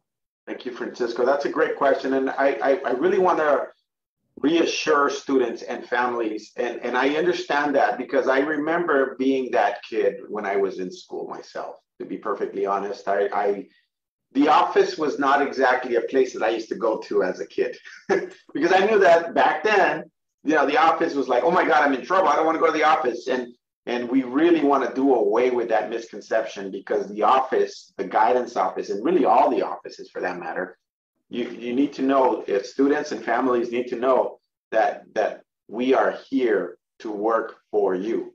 I am here. My primary function as a counselor is to support students. It's student support services. You know, that's what counseling is, right? We that's comprehensive student support services. Comprehensive meaning in every aspect of student support, academic support, college and career support, personal and social support. So that's what it means comprehensive, the whole enchilada, everything. Okay. We are here to help you in every way that we can so that you can be your best self. So never want you to think that the, counselor is here to ever be here, not on your, we are on your corner. We are here to help you build, establish yourself, figure out what you're about. I know that that question always comes up with students. I don't even know what I want to do. I get it. That's why we're here. Let's have a conversation. Let's brainstorm together. Let's figure out what that is about. Let's do some interest inventories. Let's let's let's look at what's in here so that eventually we can find something that you can match that to to what's out there and then find out what training program can guide you get you there. So this is this is a it should be something you're enthusiastic about and excited about I know I am. I love those moments, and, and to me, it's what what what what I do every day. You know, and and and and so you know, if you just give us a chance for those students, if you're if you're a little nervous, apprehensive, check in with us. We promise you'll enjoy it. It'll be fine. Thank you, Humberto, for answering that question. Um, now that we answered that first one, um, can you please go over what a role of the counselor is and maybe share your screen with us? Sure, absolutely. Yeah, absolutely. So uh, let's see. So this is just a PowerPoint that we we sometimes use with our with our ninth grade students uh, when we do that summer bridge program. And I think this, by the way, might answer a question that we had from another parent earlier as far as what can they do in the summer. One of the things that for incoming ninth grade students in the summer, there's a class called High School 101, uh, which is a class that students can take just so that they understand how to navigate high school. And one of this this PowerPoint is something that we designed that I designed here for one what we designed for um, for one a presentation that we do in, in, that high school 101 class. And we basically talk to students about this idea of of you know here they are as condors and and by the way this is something that is not specific to Cal High. I'm sure this exists in all of our local schools. This idea of of getting connected to the school even before you start and understand what what you'll be doing here in high school. So so you're here in high school and and we know that okay, so we want you to work hard, find balance and get involved, okay? But but understand what the counselors first day remember what what do counselors do? I'm sorry about that. I apologize.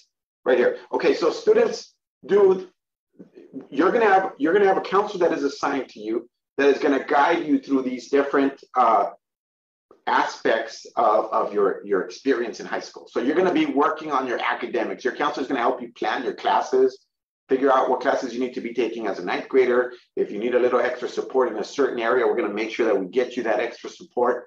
Uh, we're, we're here to help you. And when, if and when you don't do well in a class, we're going to talk to you about how you can fix that grade or go to summer school to fix grades. So we're here to prevent those grades from not going. So we'll connect you to tutoring, all those kinds of things. So as your counselor, one of the things that we'll be doing is helping you out with all of your academic planning. The other thing we'll be doing is helping you out with all any of the personal, social kind of concerns that you might have. So, like if you're struggling uh, because there's some some stress that you're you're something you're worried about, or maybe there's an issue happening with other students, or maybe they're just you're not sure what it is, but you know you got to talk to somebody about something. Part of what we do here is support you uh, to, and get you linked up to, to extra support if necessary. So that's the personal and social aspect of it. And then, of course, the college and career planning. That's what we were talking about earlier to kind of help you understand everything that's out there so that you can start planning what you'll be doing in high school. So you'll be assigned to a counselor. You'll be, uh, you know, working with with with a with a, a your point person, whoever that counselor is, based on your last name or or if you participate in a certain kind of program. And that person will be basically there to kind of guide you through that. So it's important you kind of know who your counselor is because that's going to be a person you can make an appointment. You can make appointments as often as you want, as frequently as you want. Parents, you can set those conferences up whenever you want. You, it could be a phone conversation. One of the nice things about being now virtual is sometimes parents are not able to come in person because of you know limitations or work or transportation. We can now do a lot of virtual kind of conferences as well uh, or email. There's just a lot of ways we can correspond with students and their parents. Uh, and then, of course, teachers will also sometimes request conferences with parents. So that's kind of sort of part of the, the way we connect, the way we communicate with all, all of our different families. Uh, we are happy to basically be here, and it's an ongoing uh, conversation that occurs as you're going through your years. You know, there's just uh, a lot of things that we talk about as we're planning, you know, students. And, and for those students that are just starting, it's really important that you understand that ninth grade, yes, ninth grade does count. I don't know why I've heard that uh, times before where students say, well, is it true that ninth grade doesn't count? Yes, it does count. It's very important. Every year in high school is important because you're going to be building that profile. And when you apply to college, they're going to be looking at what you did for the four years that you did here in high school. So, so we, we do a lot of that kind of sort of conversation, talking a little bit about grades, about uh, courses and, and, and their progress over time.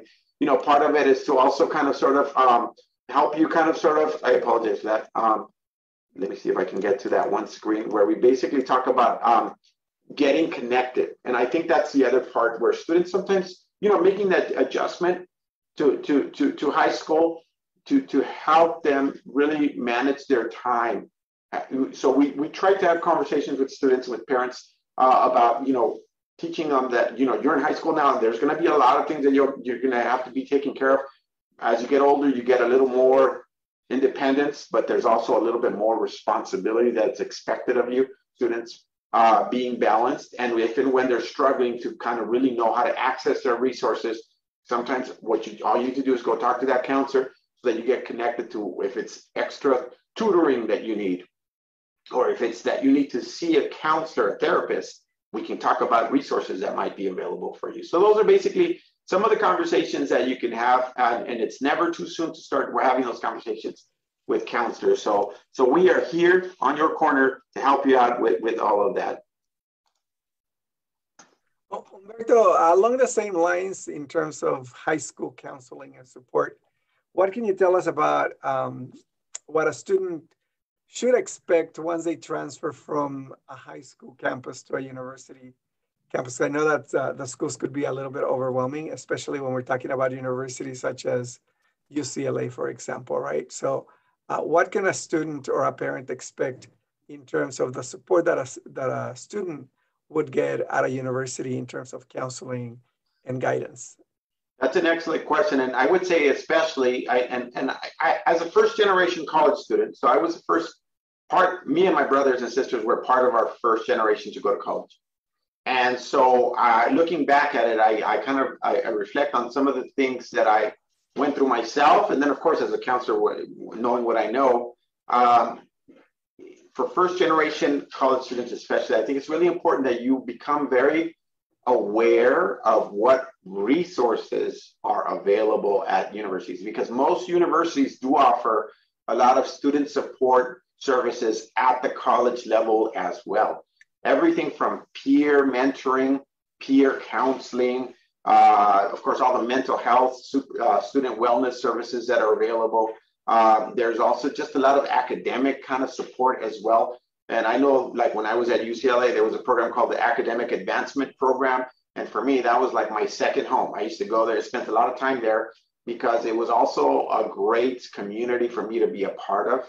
Uh, it, I, I, met a lot of friends there, and and it was just it was just uh, something to, especially that first semester, that first year. It's really important that you really are, are prepared in every way, emotionally, mentally, academically, uh, and that you really kind of because there's a lot going on. You know, you're you're leaving home if you, especially if you move out, and so there's a lot of extra responsibilities when it comes to just you know your your routine when it comes to you know your living arrangement and then there's all the academic you know expectations and all that stuff so sometimes when you participate in one of those retention support programs uh, it just it, it's a nice transition. So oftentimes they even have summer programs before you start in the fall. I would definitely recommend that those if those are uh, programs that become available for you to, to take advantage of that because those are great ways to kind of just make a nice transition to college life and and so that when you start in the fall you're you're you're um, better equipped to be able to make that make that change. Yeah, and Humberto, can you tell us a little bit about the importance of participating in extracurricular activities, and also becoming a well-rounded uh, student by volunteering, not just because it looks good on a resume um, when you're applying to a university, but even when you get to the university, it's so important for a student not just to focus on the academic aspect of a university life, but also being part of extracurricular activities and also volunteering so that you can gain experience into the field that eventually you hope to end up working someday once you graduate from high school. So can you talk a little bit about the importance of extracurricular activities and volunteering at the high school level, but then also at the university level? Yes, thank you. That's a great question because I think it's really important that students and families understand the value, the importance of, of really taking advantage of not just the academic aspect of schools, but also all of the other things that are that really equally as important. Sometimes even more important now to be. Um, I, I know that sometimes, you know, we, we we really try to underscore that universities are looking at college applications using a, a review that they call the holistic review or the comprehensive review. And what it is is that they're going to be looking at when you fill out a college application, you're going to put all of your coursework that you took and all the all, all, the grades that you received and any other additional academic information. Like if you took an AP exam and you got an AP score, you're going to put that on your application. So absolutely, that is really, really important. But another part of the college application that is equally as important is all of your opportunities so, that you took advantage of, such as extracurricular, whether it's sports, leadership, community service, volunteer. It doesn't mean you have to do all of those things, by the way, because sometimes as I say them, sometimes I can feel students getting really, oh my God, I got to do all those things. You don't have to do all of those things, but, but you definitely have to do something other than just classroom. Extracurricular activities means outside of the curriculum, outside of the classroom. What did you do other than just go to class and do homework? You got to do something else. So you don't have to do everything, but think about what you want to do that makes sense for you. So if, if you're very much into sports, join a join a sport. Pretty much, you know, most schools offer a lot of opportunities and options for sports. And then, or maybe you're not into sports, you're into music. There's a lot of music or perform or dance programs. There's just a lot of things that you can do at the school, taking advantage of that because number one, because it's great, because it's good for you, because it's going to build your own character to, to and you're going to make connections. There's a, that's the biggest reason. But number two, because it, the colleges are expecting you to have something else, and and you shouldn't do it because it looks good on paper. You should do it because you're excited about it. If you're if you're doing it that way because you're enthusiastic about doing those things, then you're going to be all right. Because when you're writing that essay, because you're going to have to write an essay, we call it the personal insight questions, and you're talking about your a certain thing you're excited, your a quality or a talent that you have, or or an opportunity that you took, and you're writing that, it's going to come out as very sincere because it's sincere, not because you just did it because it, it looks good on your resume, right? So that's the reason you want to go about it, looking for something that you're truly, genuinely interested in, and and you're gonna you're gonna thrive in that activity. And you might even emerge as a leader because you're just really good at it, or you're excited about it, and it never feels like you're doing work. It just feels like you're doing something that you're really passionate about. So yes, colleges are looking for that. We know that it's important, and the reason why they look for that is because in college, they hope that you do the same. They want to make sure that you're taking advantage of those opportunities that are, are going to become available for you in college. And so if they see a student who's very much very well rounded that way, they know that in college that student's going to also flourish, do really well, thrive, and, and do great things in college, and and that's who they want to be participating uh, they don't want just a student that's just going to go to class and that's it. Roberto, sometimes, you know, all of us experience days that are good days and days that are so-so days, and then um, really difficult days. So what type of support uh, services do we offer at the high school level and then also maybe at the colleges when students need, might need a little bit of extra help in terms of their socio-emotional stability um, as they navigate their high school years and also once they get to the high to the uh, universities. Absolutely. I think that's really important and we really want to make sure that you you uh, students and families know that part of our role as counselors here a very important component is to support you in any way when it comes to social emotional if there's any personal struggles. Uh, we are often the person who links you to additional resources. So we do help to do initial de-escalation when there are moments when we have to kind of support you and figure it out. Because sometimes eh, you might not even know exactly what it is that you need or how to go about. There might be something that you're faced with, a challenge or a circumstance.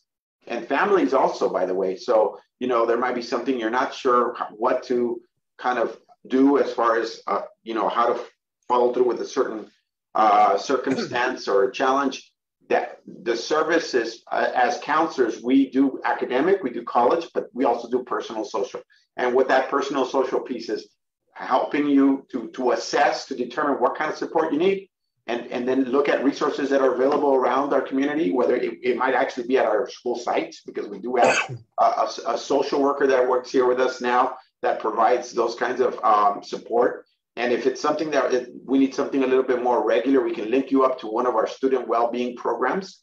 Uh, we do have uh, folks uh, who are here on a regular basis to support students, uh, and, and they, they, they, they become part of their, their regular sort of case. It can be something like that. Or if it's something even more, we could even connect you to one of our local uh, uh, partners like, like Pacific Clinics or the Whole Child or, or Spiritt Family Services there's a lot of local agencies that we, we, we have amazing working relationships with where we can link you up. So just know that there's a lot of services that are here available for you. And, and, and, and if you're struggling in any way or there's a circumstance that you need to talk about, part of our, our, our support here, student support services, is to support you because we know that if you're doing well emotionally, then you're going to do better academically, right? If, if there's something that's bothering you or something that's getting in the way, you know, you're not going to be able to go to class and, and study and, and, and get ready for that exam. Or you will, but you just won't be 100% there, right? So we know you are not a robot. You, we don't just push a button and you go to class. You are a human being. And part of being human is that sometimes there's things that we have to kind of process. Being a counselor is helping you process that we want to take a, a, second to remind the audience that uh, you can type your, if you have uh, questions, please make sure that you type your questions uh, on the chat. I know that Elba and I will be have another meeting pretty soon, so we'll probably leave in a few minutes. But I had one one more question, and that is, um, I think that the counselor, whether it's at the high school or at the universities, uh, they're one of the most important people that uh, a student can meet uh, and start establishing a, uh, an academic or a student counselor relationship with.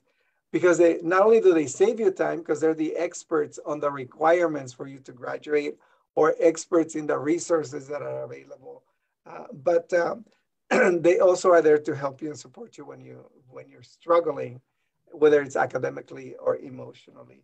But are there any um, plans that the students should start looking into when they're they're in ninth grade or when they start the university? Uh, is there a course of study or a plan that um, that they are to follow uh, so that they know that they are taking the classes that they're supposed to in order to achieve their academic uh, academic goals uh, once they graduate from high school and then they go on to the university.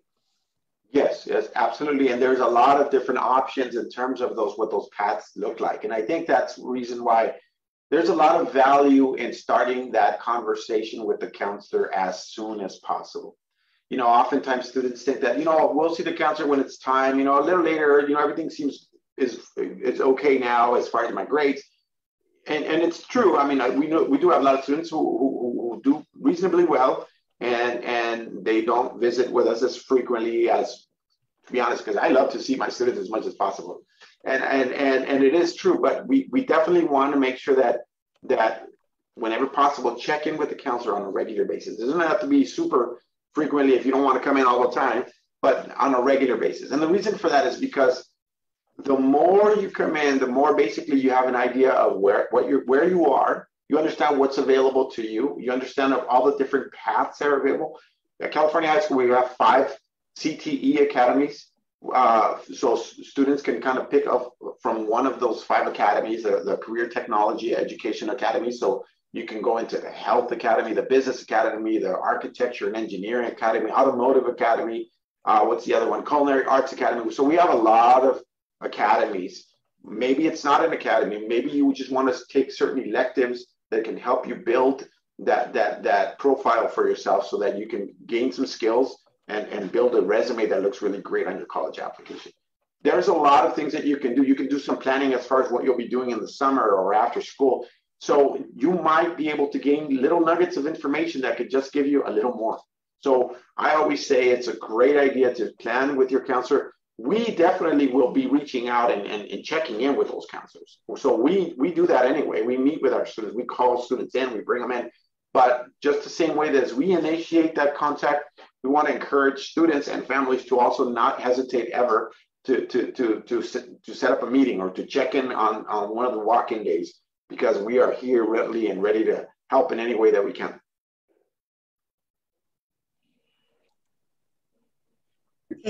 Humberto. Thank you. And uh, thank you, Mr. Mesa, for your wonderful question. Thank you, Mrs. Solis, for help us. And I would like to invite to our uh, audience and Facebook Live and at the same time by Zoom.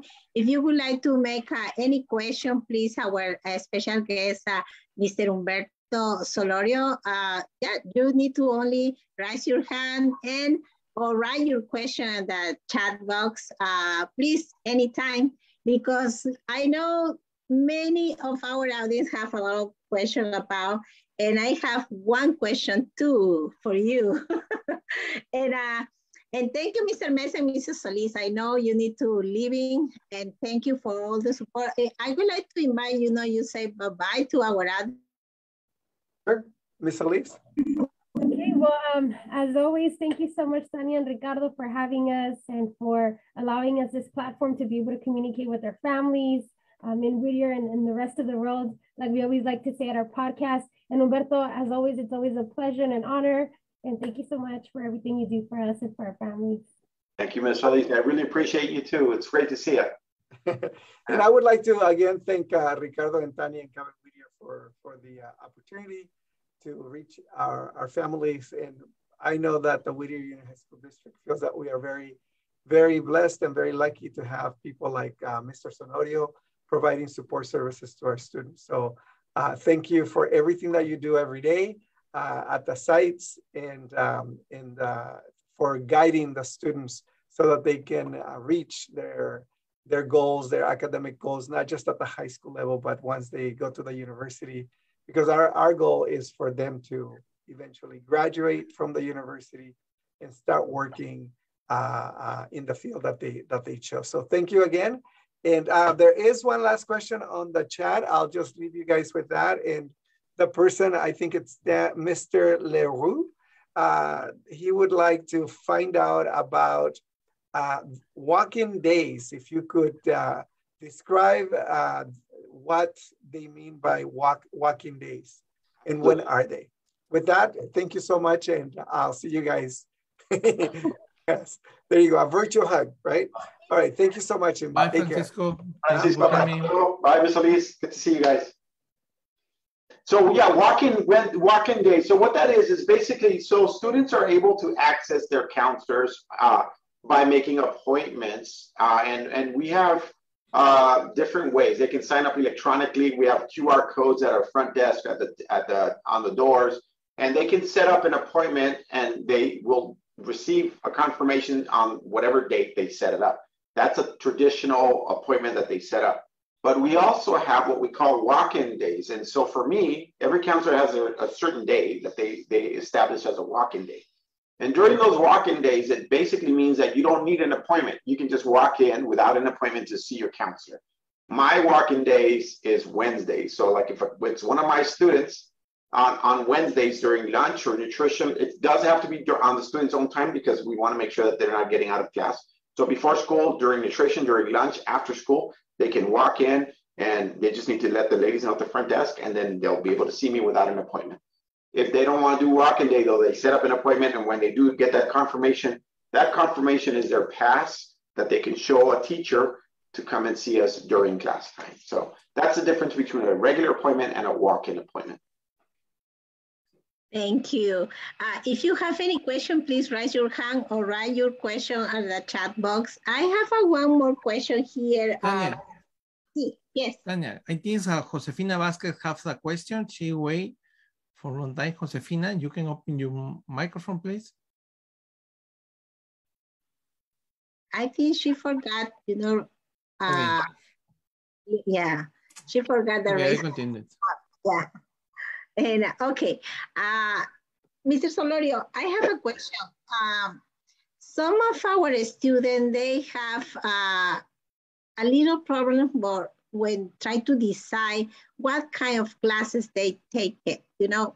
Uh, we know we have like AP classes, honor classes, and the regular classes. Could you explain a little bit, you know, how is that different? And what do you recommend to our students and at the same time what do you recommend how we need to work with that issue when our our children or our kids asking about you know what uh, I was thinking trying to take this class or what this class or this class.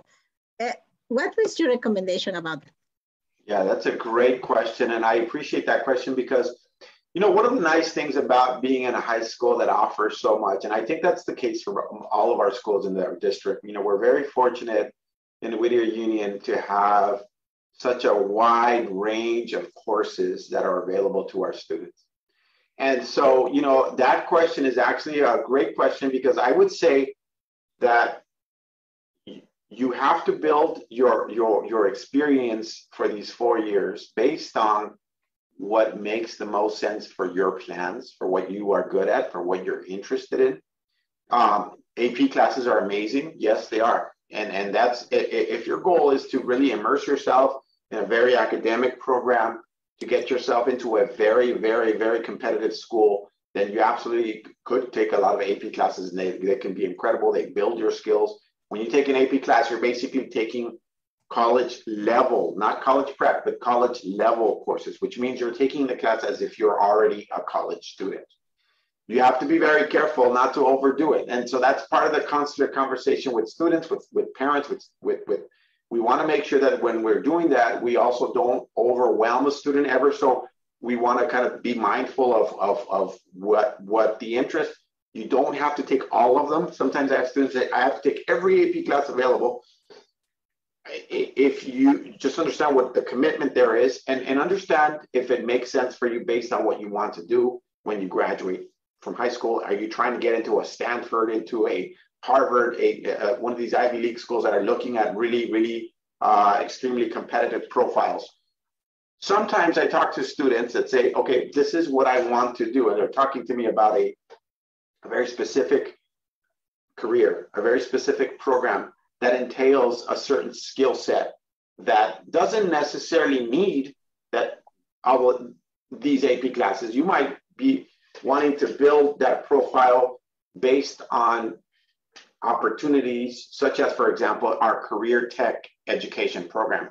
We have five academies, and these academies, Health Academy for, for students that are very interested in, in immersing themselves in a health field, whether you want to be a nurse or um, you want to go into you know radiology or something like that.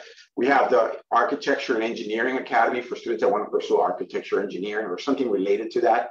The Business Academy. We have the Culinary Arts Academy. We have um, the Automotive Academy. We know we have a lot of uh, students that are very interested in, in working on cars or learning about transportation or, or, or you know, with, with all of these alternative fuel uh, vehicles that are being built, electric vehicles.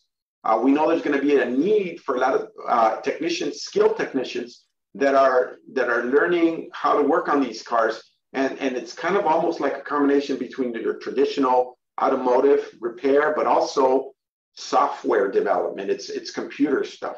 So there are programs that are not necessarily four-year colleges that are amazing at training students to work on these electric vehicles. And so, for example, students that join our automotive academy can be well equipped after three years of being immersed in this auto academy to go with that then to a specialized training program for working on electric cars. And that's it. So, so I guess my point here is, you know, you don't have to memorize all these things. And there's way more, by the way, that these schools have, not just Cal High, Whittier, La Serna, all these schools have amazing programs. You want to curate you want to build your your experience these four years of, of your your high school years based on what you want to do. And and i know that that's a really hard question to ask a kid. When i talk to a 14 year old and you say what are you going to do when you grow up? That question is a hard question to ask a student. But it's okay because right? Yeah i understand that. Yeah it's a really hard question to ask. So that's the beauty of just knowing that the counselor, it's not just one conversation that you're going to have. What we hope is that it's an ongoing dialogue, that it's a conversation, a relationship that you have with not just with your counselor, by the way, with people around you that are going to help you.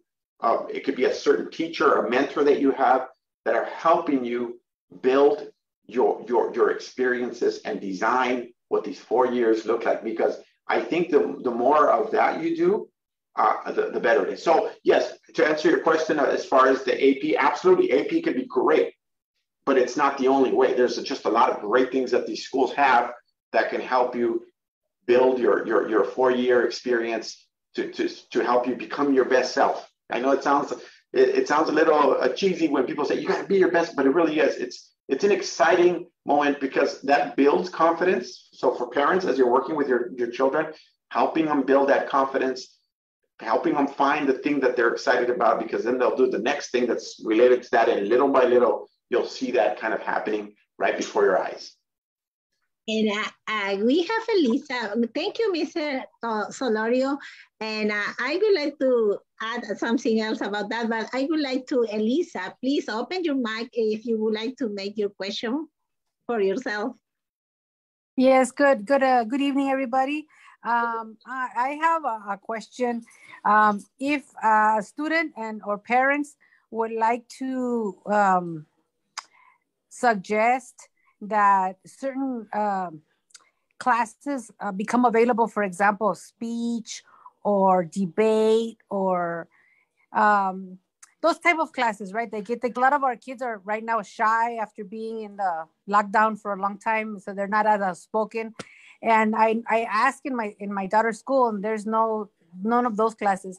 would it be the counselor that we direct our our request or do it, would it be somebody else? That's a great question. Um, so there's a couple of things I'm thinking about uh, with your question. Um, there are, you know, some schools do have a speech and debate class. Uh, you know, we do uh, here at California High School. I don't know uh, if all the schools offer that, but there. So the first thing is when, when students uh, meet with a counselor to, to kind of select their coursework for the following year or for summer, that is part of the conversation that students have what they call a course request sheet. We do presentations in the classrooms and we really talk about, you know, courses that are required and then the courses that they get to select for themselves based on these interests. So those are what we call the electives. Students get to pick their electives, right? And so that's where students sometimes say, all right, I'm gonna I'm gonna pick take my history and English and math and science, all of my required courses. And then we ask them, okay, what would you like to pick for your elective? That elective, that elective should be something that they're interested in, right? Because that's where they get to build that profile. So some kids they like to take a guitar class. Some kids will want to take that speech and debate class if they want to be a part of that. There's also clubs, and that's the other thing that sometimes students are really, really busy. They have a lot of academic classes that they're trying to take. And they're like, oh, I don't want to take that class because it's gonna take this other one over here away, and I really want to take, you know, this other elective because it's just better for me, or it's part of my my academy, or so for students that are in that situation, what I would recommend that they either join a club because we do have a lot of clubs. Schools have usually lists of those clubs in their, in their under their business and activities uh, part of their website. Um, they can join a club where they can basically during lunch or after school participate in like the speech and debate club if there is one of those or the MUN club or something like that. And they get to kind of get out of their shell, learn a little bit more, make some connections, learn how to kind of do be team players and all those things that we, we know that there's a lot of value in. The other idea is that students can also take classes through the local community college. For us, it's Rio Hondo. We have, uh, uh, you know, a partnership with that community college. They're amazing, and and and oftentimes they'll offer courses to to their to the schools, and they they're essentially holding like a section of a certain class for for high school students which is great. I think as a parent, you know, you want you want your kid to take a college class, but you don't necessarily want them to be taking the class with a bunch of college students because they're still high school kids, right? So the nice thing is that the the college offers certain sections, like at California High School, we're going to have Spanish 101 this summer. We're going to have American Sign Language. We have Chicano Studies. We've had psychology. We've had you know uh, speech classes, uh, early childhood education classes. We have drafting classes. So there's a lot of cool classes that a student can take. Again, they don't have to take them all. Take the one that you're excited about because that's how you, you pick your classes. It's kind of like when you go to a restaurant and you see all these wonderful things. Everything looks good, but you got to find the one thing you like. And that's kind of sort of what you want to think about as you're putting together your experiences in high school. The, the beauty of having a lot of options uh, is that you have a lot of options, but sometimes it's a little tricky because you can't. And sometimes I talk to students and they think they have to do everything. You don't have to do everything. Put together your story because it's your story that you're going to be representing on a college application one day. And everybody's story is going to be a little bit different. If your story resonates with who you are, you're excited about it, when you're writing that essay, it's going to come out as a beautiful essay because you put it together. You're going to connect the dots for that university and you're going to show them what you're about with all of your, and you're going to, you're going to back it up with all the things that you did uh, in high school and in your community, in the college, or whatever you did on the weekends. And that's basically what what what a college application is is is a is a combination of all of these things that you did, and you're basically putting it together for them. And the colleges will say, "This is a great kid. We want this student in our college." Thank you. We have mm-hmm. another two more or three more questions. See, if you have something, uh, see if if you have something that that can help uh, a student if they want to be a veterinary? That is one question. That's a great question. So we don't. That's a very specific um, science kind of sort of like a like a, a, a, a, it's it's like being a doctor, right? So so to go to veterinary school, there's there's very specific training that you receive. You're going to go to get your bachelor's in, in biology or microbiology, some health related field, and then you're going to go back and you're going to go to vet school, which is like going to med school. What do you do now when you're in high school to get yourself ready for that? Well, get yourself ready to get into a science career, right? So, although we do not necessarily have uh, like anything specific, that specific, and I would say probably most schools do not offer that. There's little things that you can do. For example, uh, if you join our health academy, that could be great. Our, a lot of our students that are in our health academy are wanting to pursue, and it is for you know health related fields, but you're going to learn a lot about you know biological processes. You're going to learn a lot about health care, about you know uh, organs and, and, and, and skeletal systems and all these things that are very important. Yes, it is for humans, but a lot of that is transferable to what you learn in working with animals. So having that background, understanding that language helps you be a lot better, well versed, so that when you go to undergraduate, when you go to college and you pursue microbiome or, or biology or something related, pre-medicine, pre-vet, then you're going to be a little bit, just a little bit more aware. Now, you don't have to do that. You don't have to do the Health Academy. You could say, but I don't want to do it because I want to take AP classes. You could also do, take a lot of like AP biology. And then when you get into, into your senior year, you could take a class called Human Anatomy. Those are classes that, again, are not directly related to, to veterinary sciences, but you're going to speak the language that, that will help you be better equipped so that when you are in college, you're going to have a little bit a little bit more background, a little bit more context, and that can kind of help you. Thank you. I hope uh, you know you feel all the the the ideas or the question you know involved. Uh, we have another question. Yes. Yes. I make a question for Humberto. Humberto, uh, thank you, Humberto, for share all your experience with us. But uh, you talking about uh, emotional uh, you say it's very important academic, but emotional is very important for our students. You can talking a little more, um, what is the tip for the parent for the promote the emotional or the spirit positive in our students? I, I really appreciate that question. And I think that's actually a really important question right now. And I think, you know, um, I, I, was I was thinking about this recently because you know this whole pandemic being more isolated, being away from, from each other, we, we disconnected in a lot of ways from each other and, and in some ways even from ourselves. Uh, you know, uh, this this pandemic has kind of sort of I think about it as like a like a like a storm, a hurricane. And, and, and so it's passed through us and not that it's over yet and we're hoping little by little it gets there we get to the point where we can say it's over right uh, it's around still we know that things are a lot better now right but when a disaster happens, things have to get rebuilt again. And although there's no physical structures that were knocked down, there's a lot of emotional uh, relationships that that were not that that that that were undone. I guess you could say, right? So as a school person, one of the things that we see is that we're rebuilding that. We're rebuilding those relationships. We're rebuilding those those those that communication, those connections with each other, connections with ourselves, even. And so, as counselors, we are here to support students. Counselors are student support services, and part of what we do is academic, of course, college and career and all that stuff. But we also do a lot of student like like like mental health and, and personal social connection. And so that's part of what we do individually. Sometimes there's social issues like you know, among students, or sometimes there's issues because of circumstances at home.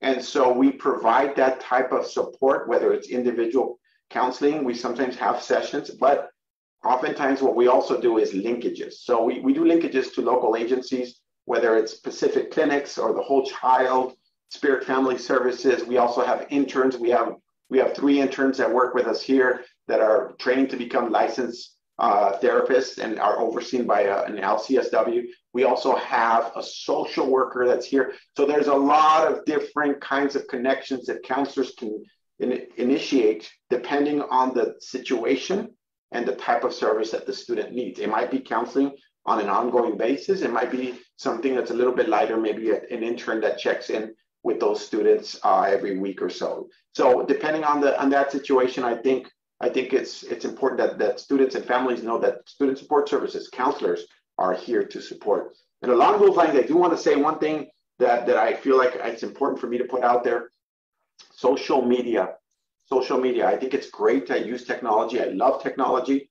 But I also think we have to be very careful in how much technology or how how many hours our students are using that social media. So, you know, whenever I have a chance to talk to students and parents, I do say, look, I'm not against technology. I think it's great, but just consider reducing that screen time. Parents, if you could take a look at your students' phones and see how many hours they're spending on that thing and see if you could just reduce it a little bit because we know there is a strong correlation between social media use and depression. More social media, more depression or anxiety. You bring that that those hours down, you're going to reduce that that that, that anxiety and depression.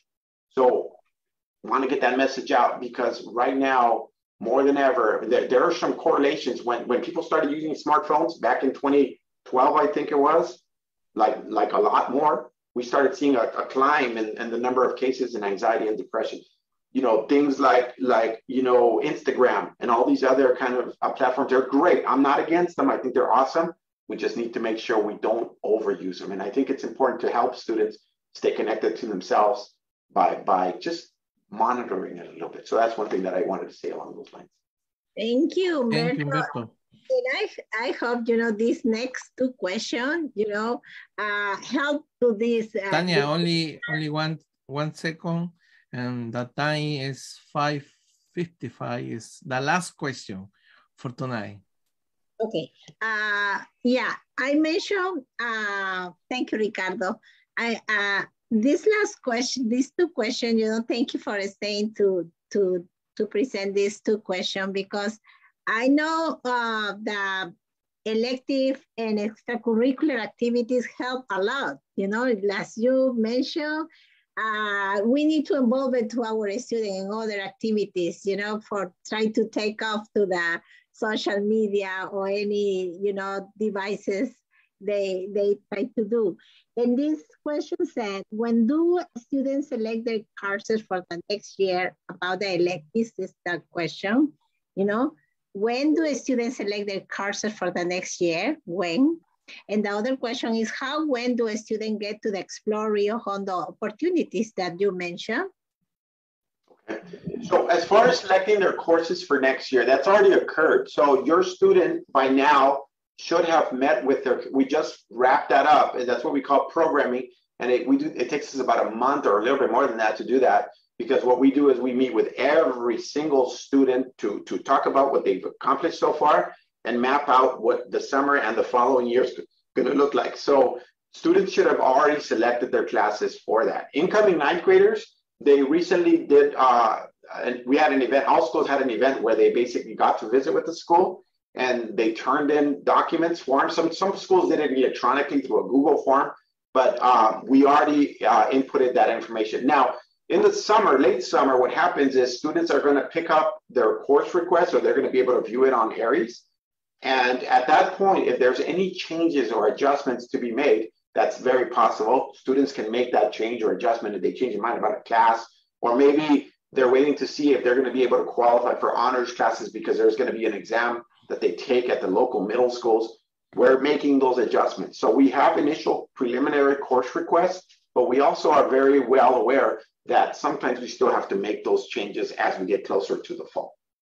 Uh, as far as Rio Hondo opportunities, um, uh, I would say to visit with the College and Career Center at any of your schools. Right here at California High School, we have Mrs. Myra Luna and Mrs. Owen Fitzgerald and Mrs. Aranda. Uh, there, there, there are folks there that can kind of guide you through the, the registration process. There is several steps that you need to follow in, in order to get yourself into a Rio Hondo class. You have to apply for the college. You have to submit a form called a petition for concurrent enrollment, and then you register for the class. So those are basically the three steps you have to do all three steps. Sometimes they talk to students and they fill out the application and they're like, I don't know why I didn't get into the class. I'm like, did you fill out the form? Did you register for the class? Don't worry. We don't expect you to know how to do all that. All you need to do is go to the college and career office and we will guide you step by step, or you can see your counselor about it. Thank you. And uh, Ricardo, I know you mentioned, you know, that the, the last two question was the last one, but I have one more question in Facebook Live, and I Okay. think it's so important. And Rene, said- Rene Beltran, thank you, Rene Beltran, for your question. Uh, he said, why school never offer anger management classes to help teenagers to control themselves I see a lot of fights at high school boys and girls. That, that's an excellent question, and, and I appreciate that question. Um, we actually do have a lot of uh, support that we, it's not a class, it's not a class so much, but what we have are, are uh, services, student well-being services. And, and so we have the, the, the, our social worker that I mentioned earlier, her name is Ms. Monica Cervantes. We have the three interns that are available here. Uh, the way you get linked up to those, go to the counselor or parents call, call the counselor to see if we can potentially either link you up to, to somebody here. Uh, it's not so much a class because we know that oftentimes uh, circumstances, are so many reasons why anger occurs. Anger is just the tip of the iceberg. Anger is, is not a real emotion. Beneath anger, there's a lot of other things. There's a lot of other things that, that can be happening. So it has to be a very individual response. And so the response has to be, well, let's let's unpack that a little bit and figure out what kind of help you need. Do you need individual counseling? Or is are you grieving a certain loss? Do we need to get you into a group? So it starts with the counselor so that we can determine what the next step would be for that. But that's an excellent question, and I really appreciate that. Yes, thank you, Mr. Humberto. And only I think we forgot mention something. How about if our student would like to continue with a technical career? We have opportunities for that. What is your recommendation for that kind of parents? They have, you know, not always uh, the student would like to go to the college or the university. You know, they would like to continue with uh, careers, technical careers. That's a great question. Um, we have offer, you know, opportunity for that kind of students. Mm -hmm. Yeah, absolutely. So it, it, can start now. Like if the student is in high school, we have a partnership with the ROP program, the Regional Occupational Program.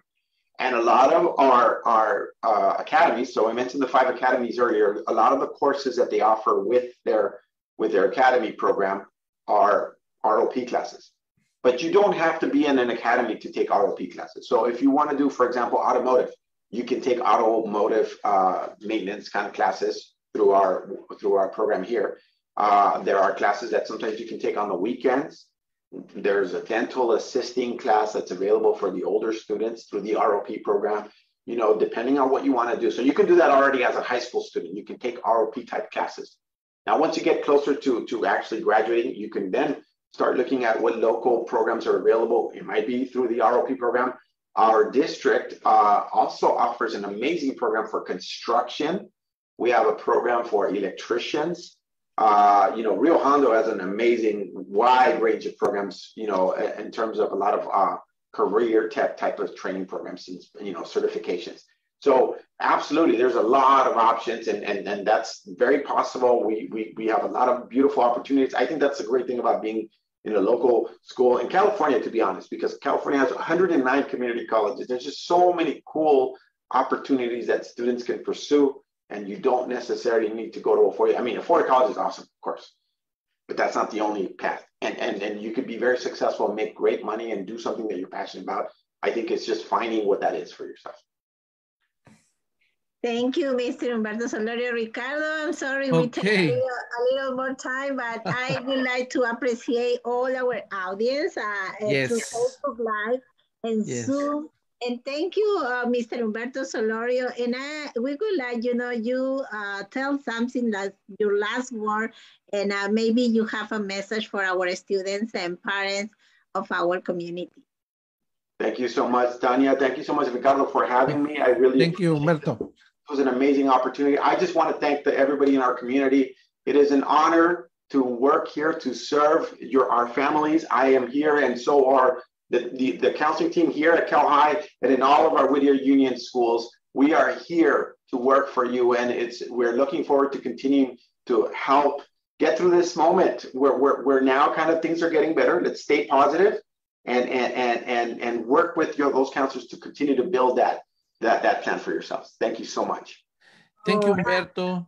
And Ricardo, Norma, Norma said in the chat, amazing presentation. Thank you, Norma, for your support and for your feedback. We are really say thank you all. We have uh, some advertisement, but at the same time, you like share. Uh, we are ha we have a we have in Facebook Live to our board member uh, Jaime Lopez. Thank, thank you for follow us uh, and you know try to stay with us and share all this information with our community. Yeah, Julie said thank you. Really appreciate all the information. Thank you so much. We are really happy with your feedback. Ricardo. Yes, Humberto, thank you so much for your time, for accepting uh, our invitation in our podcast. Really, to, today is a, a very expectation uh, presentation. I, all the audience are full in both presentation, Spanish and English. No, eh, I think it's the first uh, first time I maintain all the audience for two hours. It's, you are a great guy. You made yeah. We hope Humberto, uh, we hope invite you again for another question because you know I think we have a lot of questions to try to continue. So we have more questions for you. Anytime, my pleasure. Thank you so much. I appreciate the honor. Thank you so much. Thank you. Uh, Ricardo, we would like to invite, thank you, uh, Humberto again, and we would like to invite to our audience, you know, this coming Saturday, uh, we have a big celebration in Los Angeles, uh, Workers' Memorial Day, in Mura, Unbelieving, and Idebska. Uh, this Saturday, 10 to 1 p.m., uh, 1565 West, 14th Street, Los Angeles if you're interested, you know, uh, uh, honoring uh, all, all our workers die with the COVID-19. And we hope, you know, you join, us for this uh, memorial event. And at the same time, if you are part or not part of CABE, California Association for Bilingual Education, we are open our is ready for if you would like to write or submit you know, one article, uh, narrative, poem, artwork. You know, if you, it's possible you submit your article for our magazine, 2023 Multilingual Educator, call for submission. You are welcome to join to our part of our family. At the same time, if you would like to become a member or renew your membership, please go to www.gocabe.org yeah, please join and be and become be part of our family. Uh, if you're interested to put your advertisement and having your company logo or anything, please send an email to cabewhittier at gmail.com or call us to 562-762-2208. And then finally, you know, we said thank you to our organization. Last weekend, we will be we got part of the 5K walk. And thank you, Shelter Right Hand and Women's and Children Crisis Shelter and all the community because we have a lot of fun during the last weekend. And always, if you would like to watch again all the videos or events or interviews or we, we developed during the last months, please go to uh, our channel on YouTube, Cabe Whittier. Uh, if you would like to uh, watch again all the programs, go to by Facebook or Spotify if you is driving and you would like to, you know, continue uh, listening on our program. Ricardo. Okay, Tania, thank you so much for your information. Um, I invite all audience for the next week, that same day, Tuesday, for our next program, the next week. Thank you, everyone. I forgot, Ricardo, to next week we have a, a, a special guest. We have an artist. Yes, yeah. it's a singer. Yeah, it's a singer, uh, opera sing, sing, singer. Yeah, the, uh, I forgot, you know, uh, the, the, announce, but yeah, I hope next Thursday at the same time for uh, 4 p.m. I hope you join us. Okay, Tanya, thank you so much. See you next weekend in Cabe Whittier Podcast Radio. Bye. Bye. Welcome to the Cabe Whittier Podcast from Los Angeles, California to the rest of the world.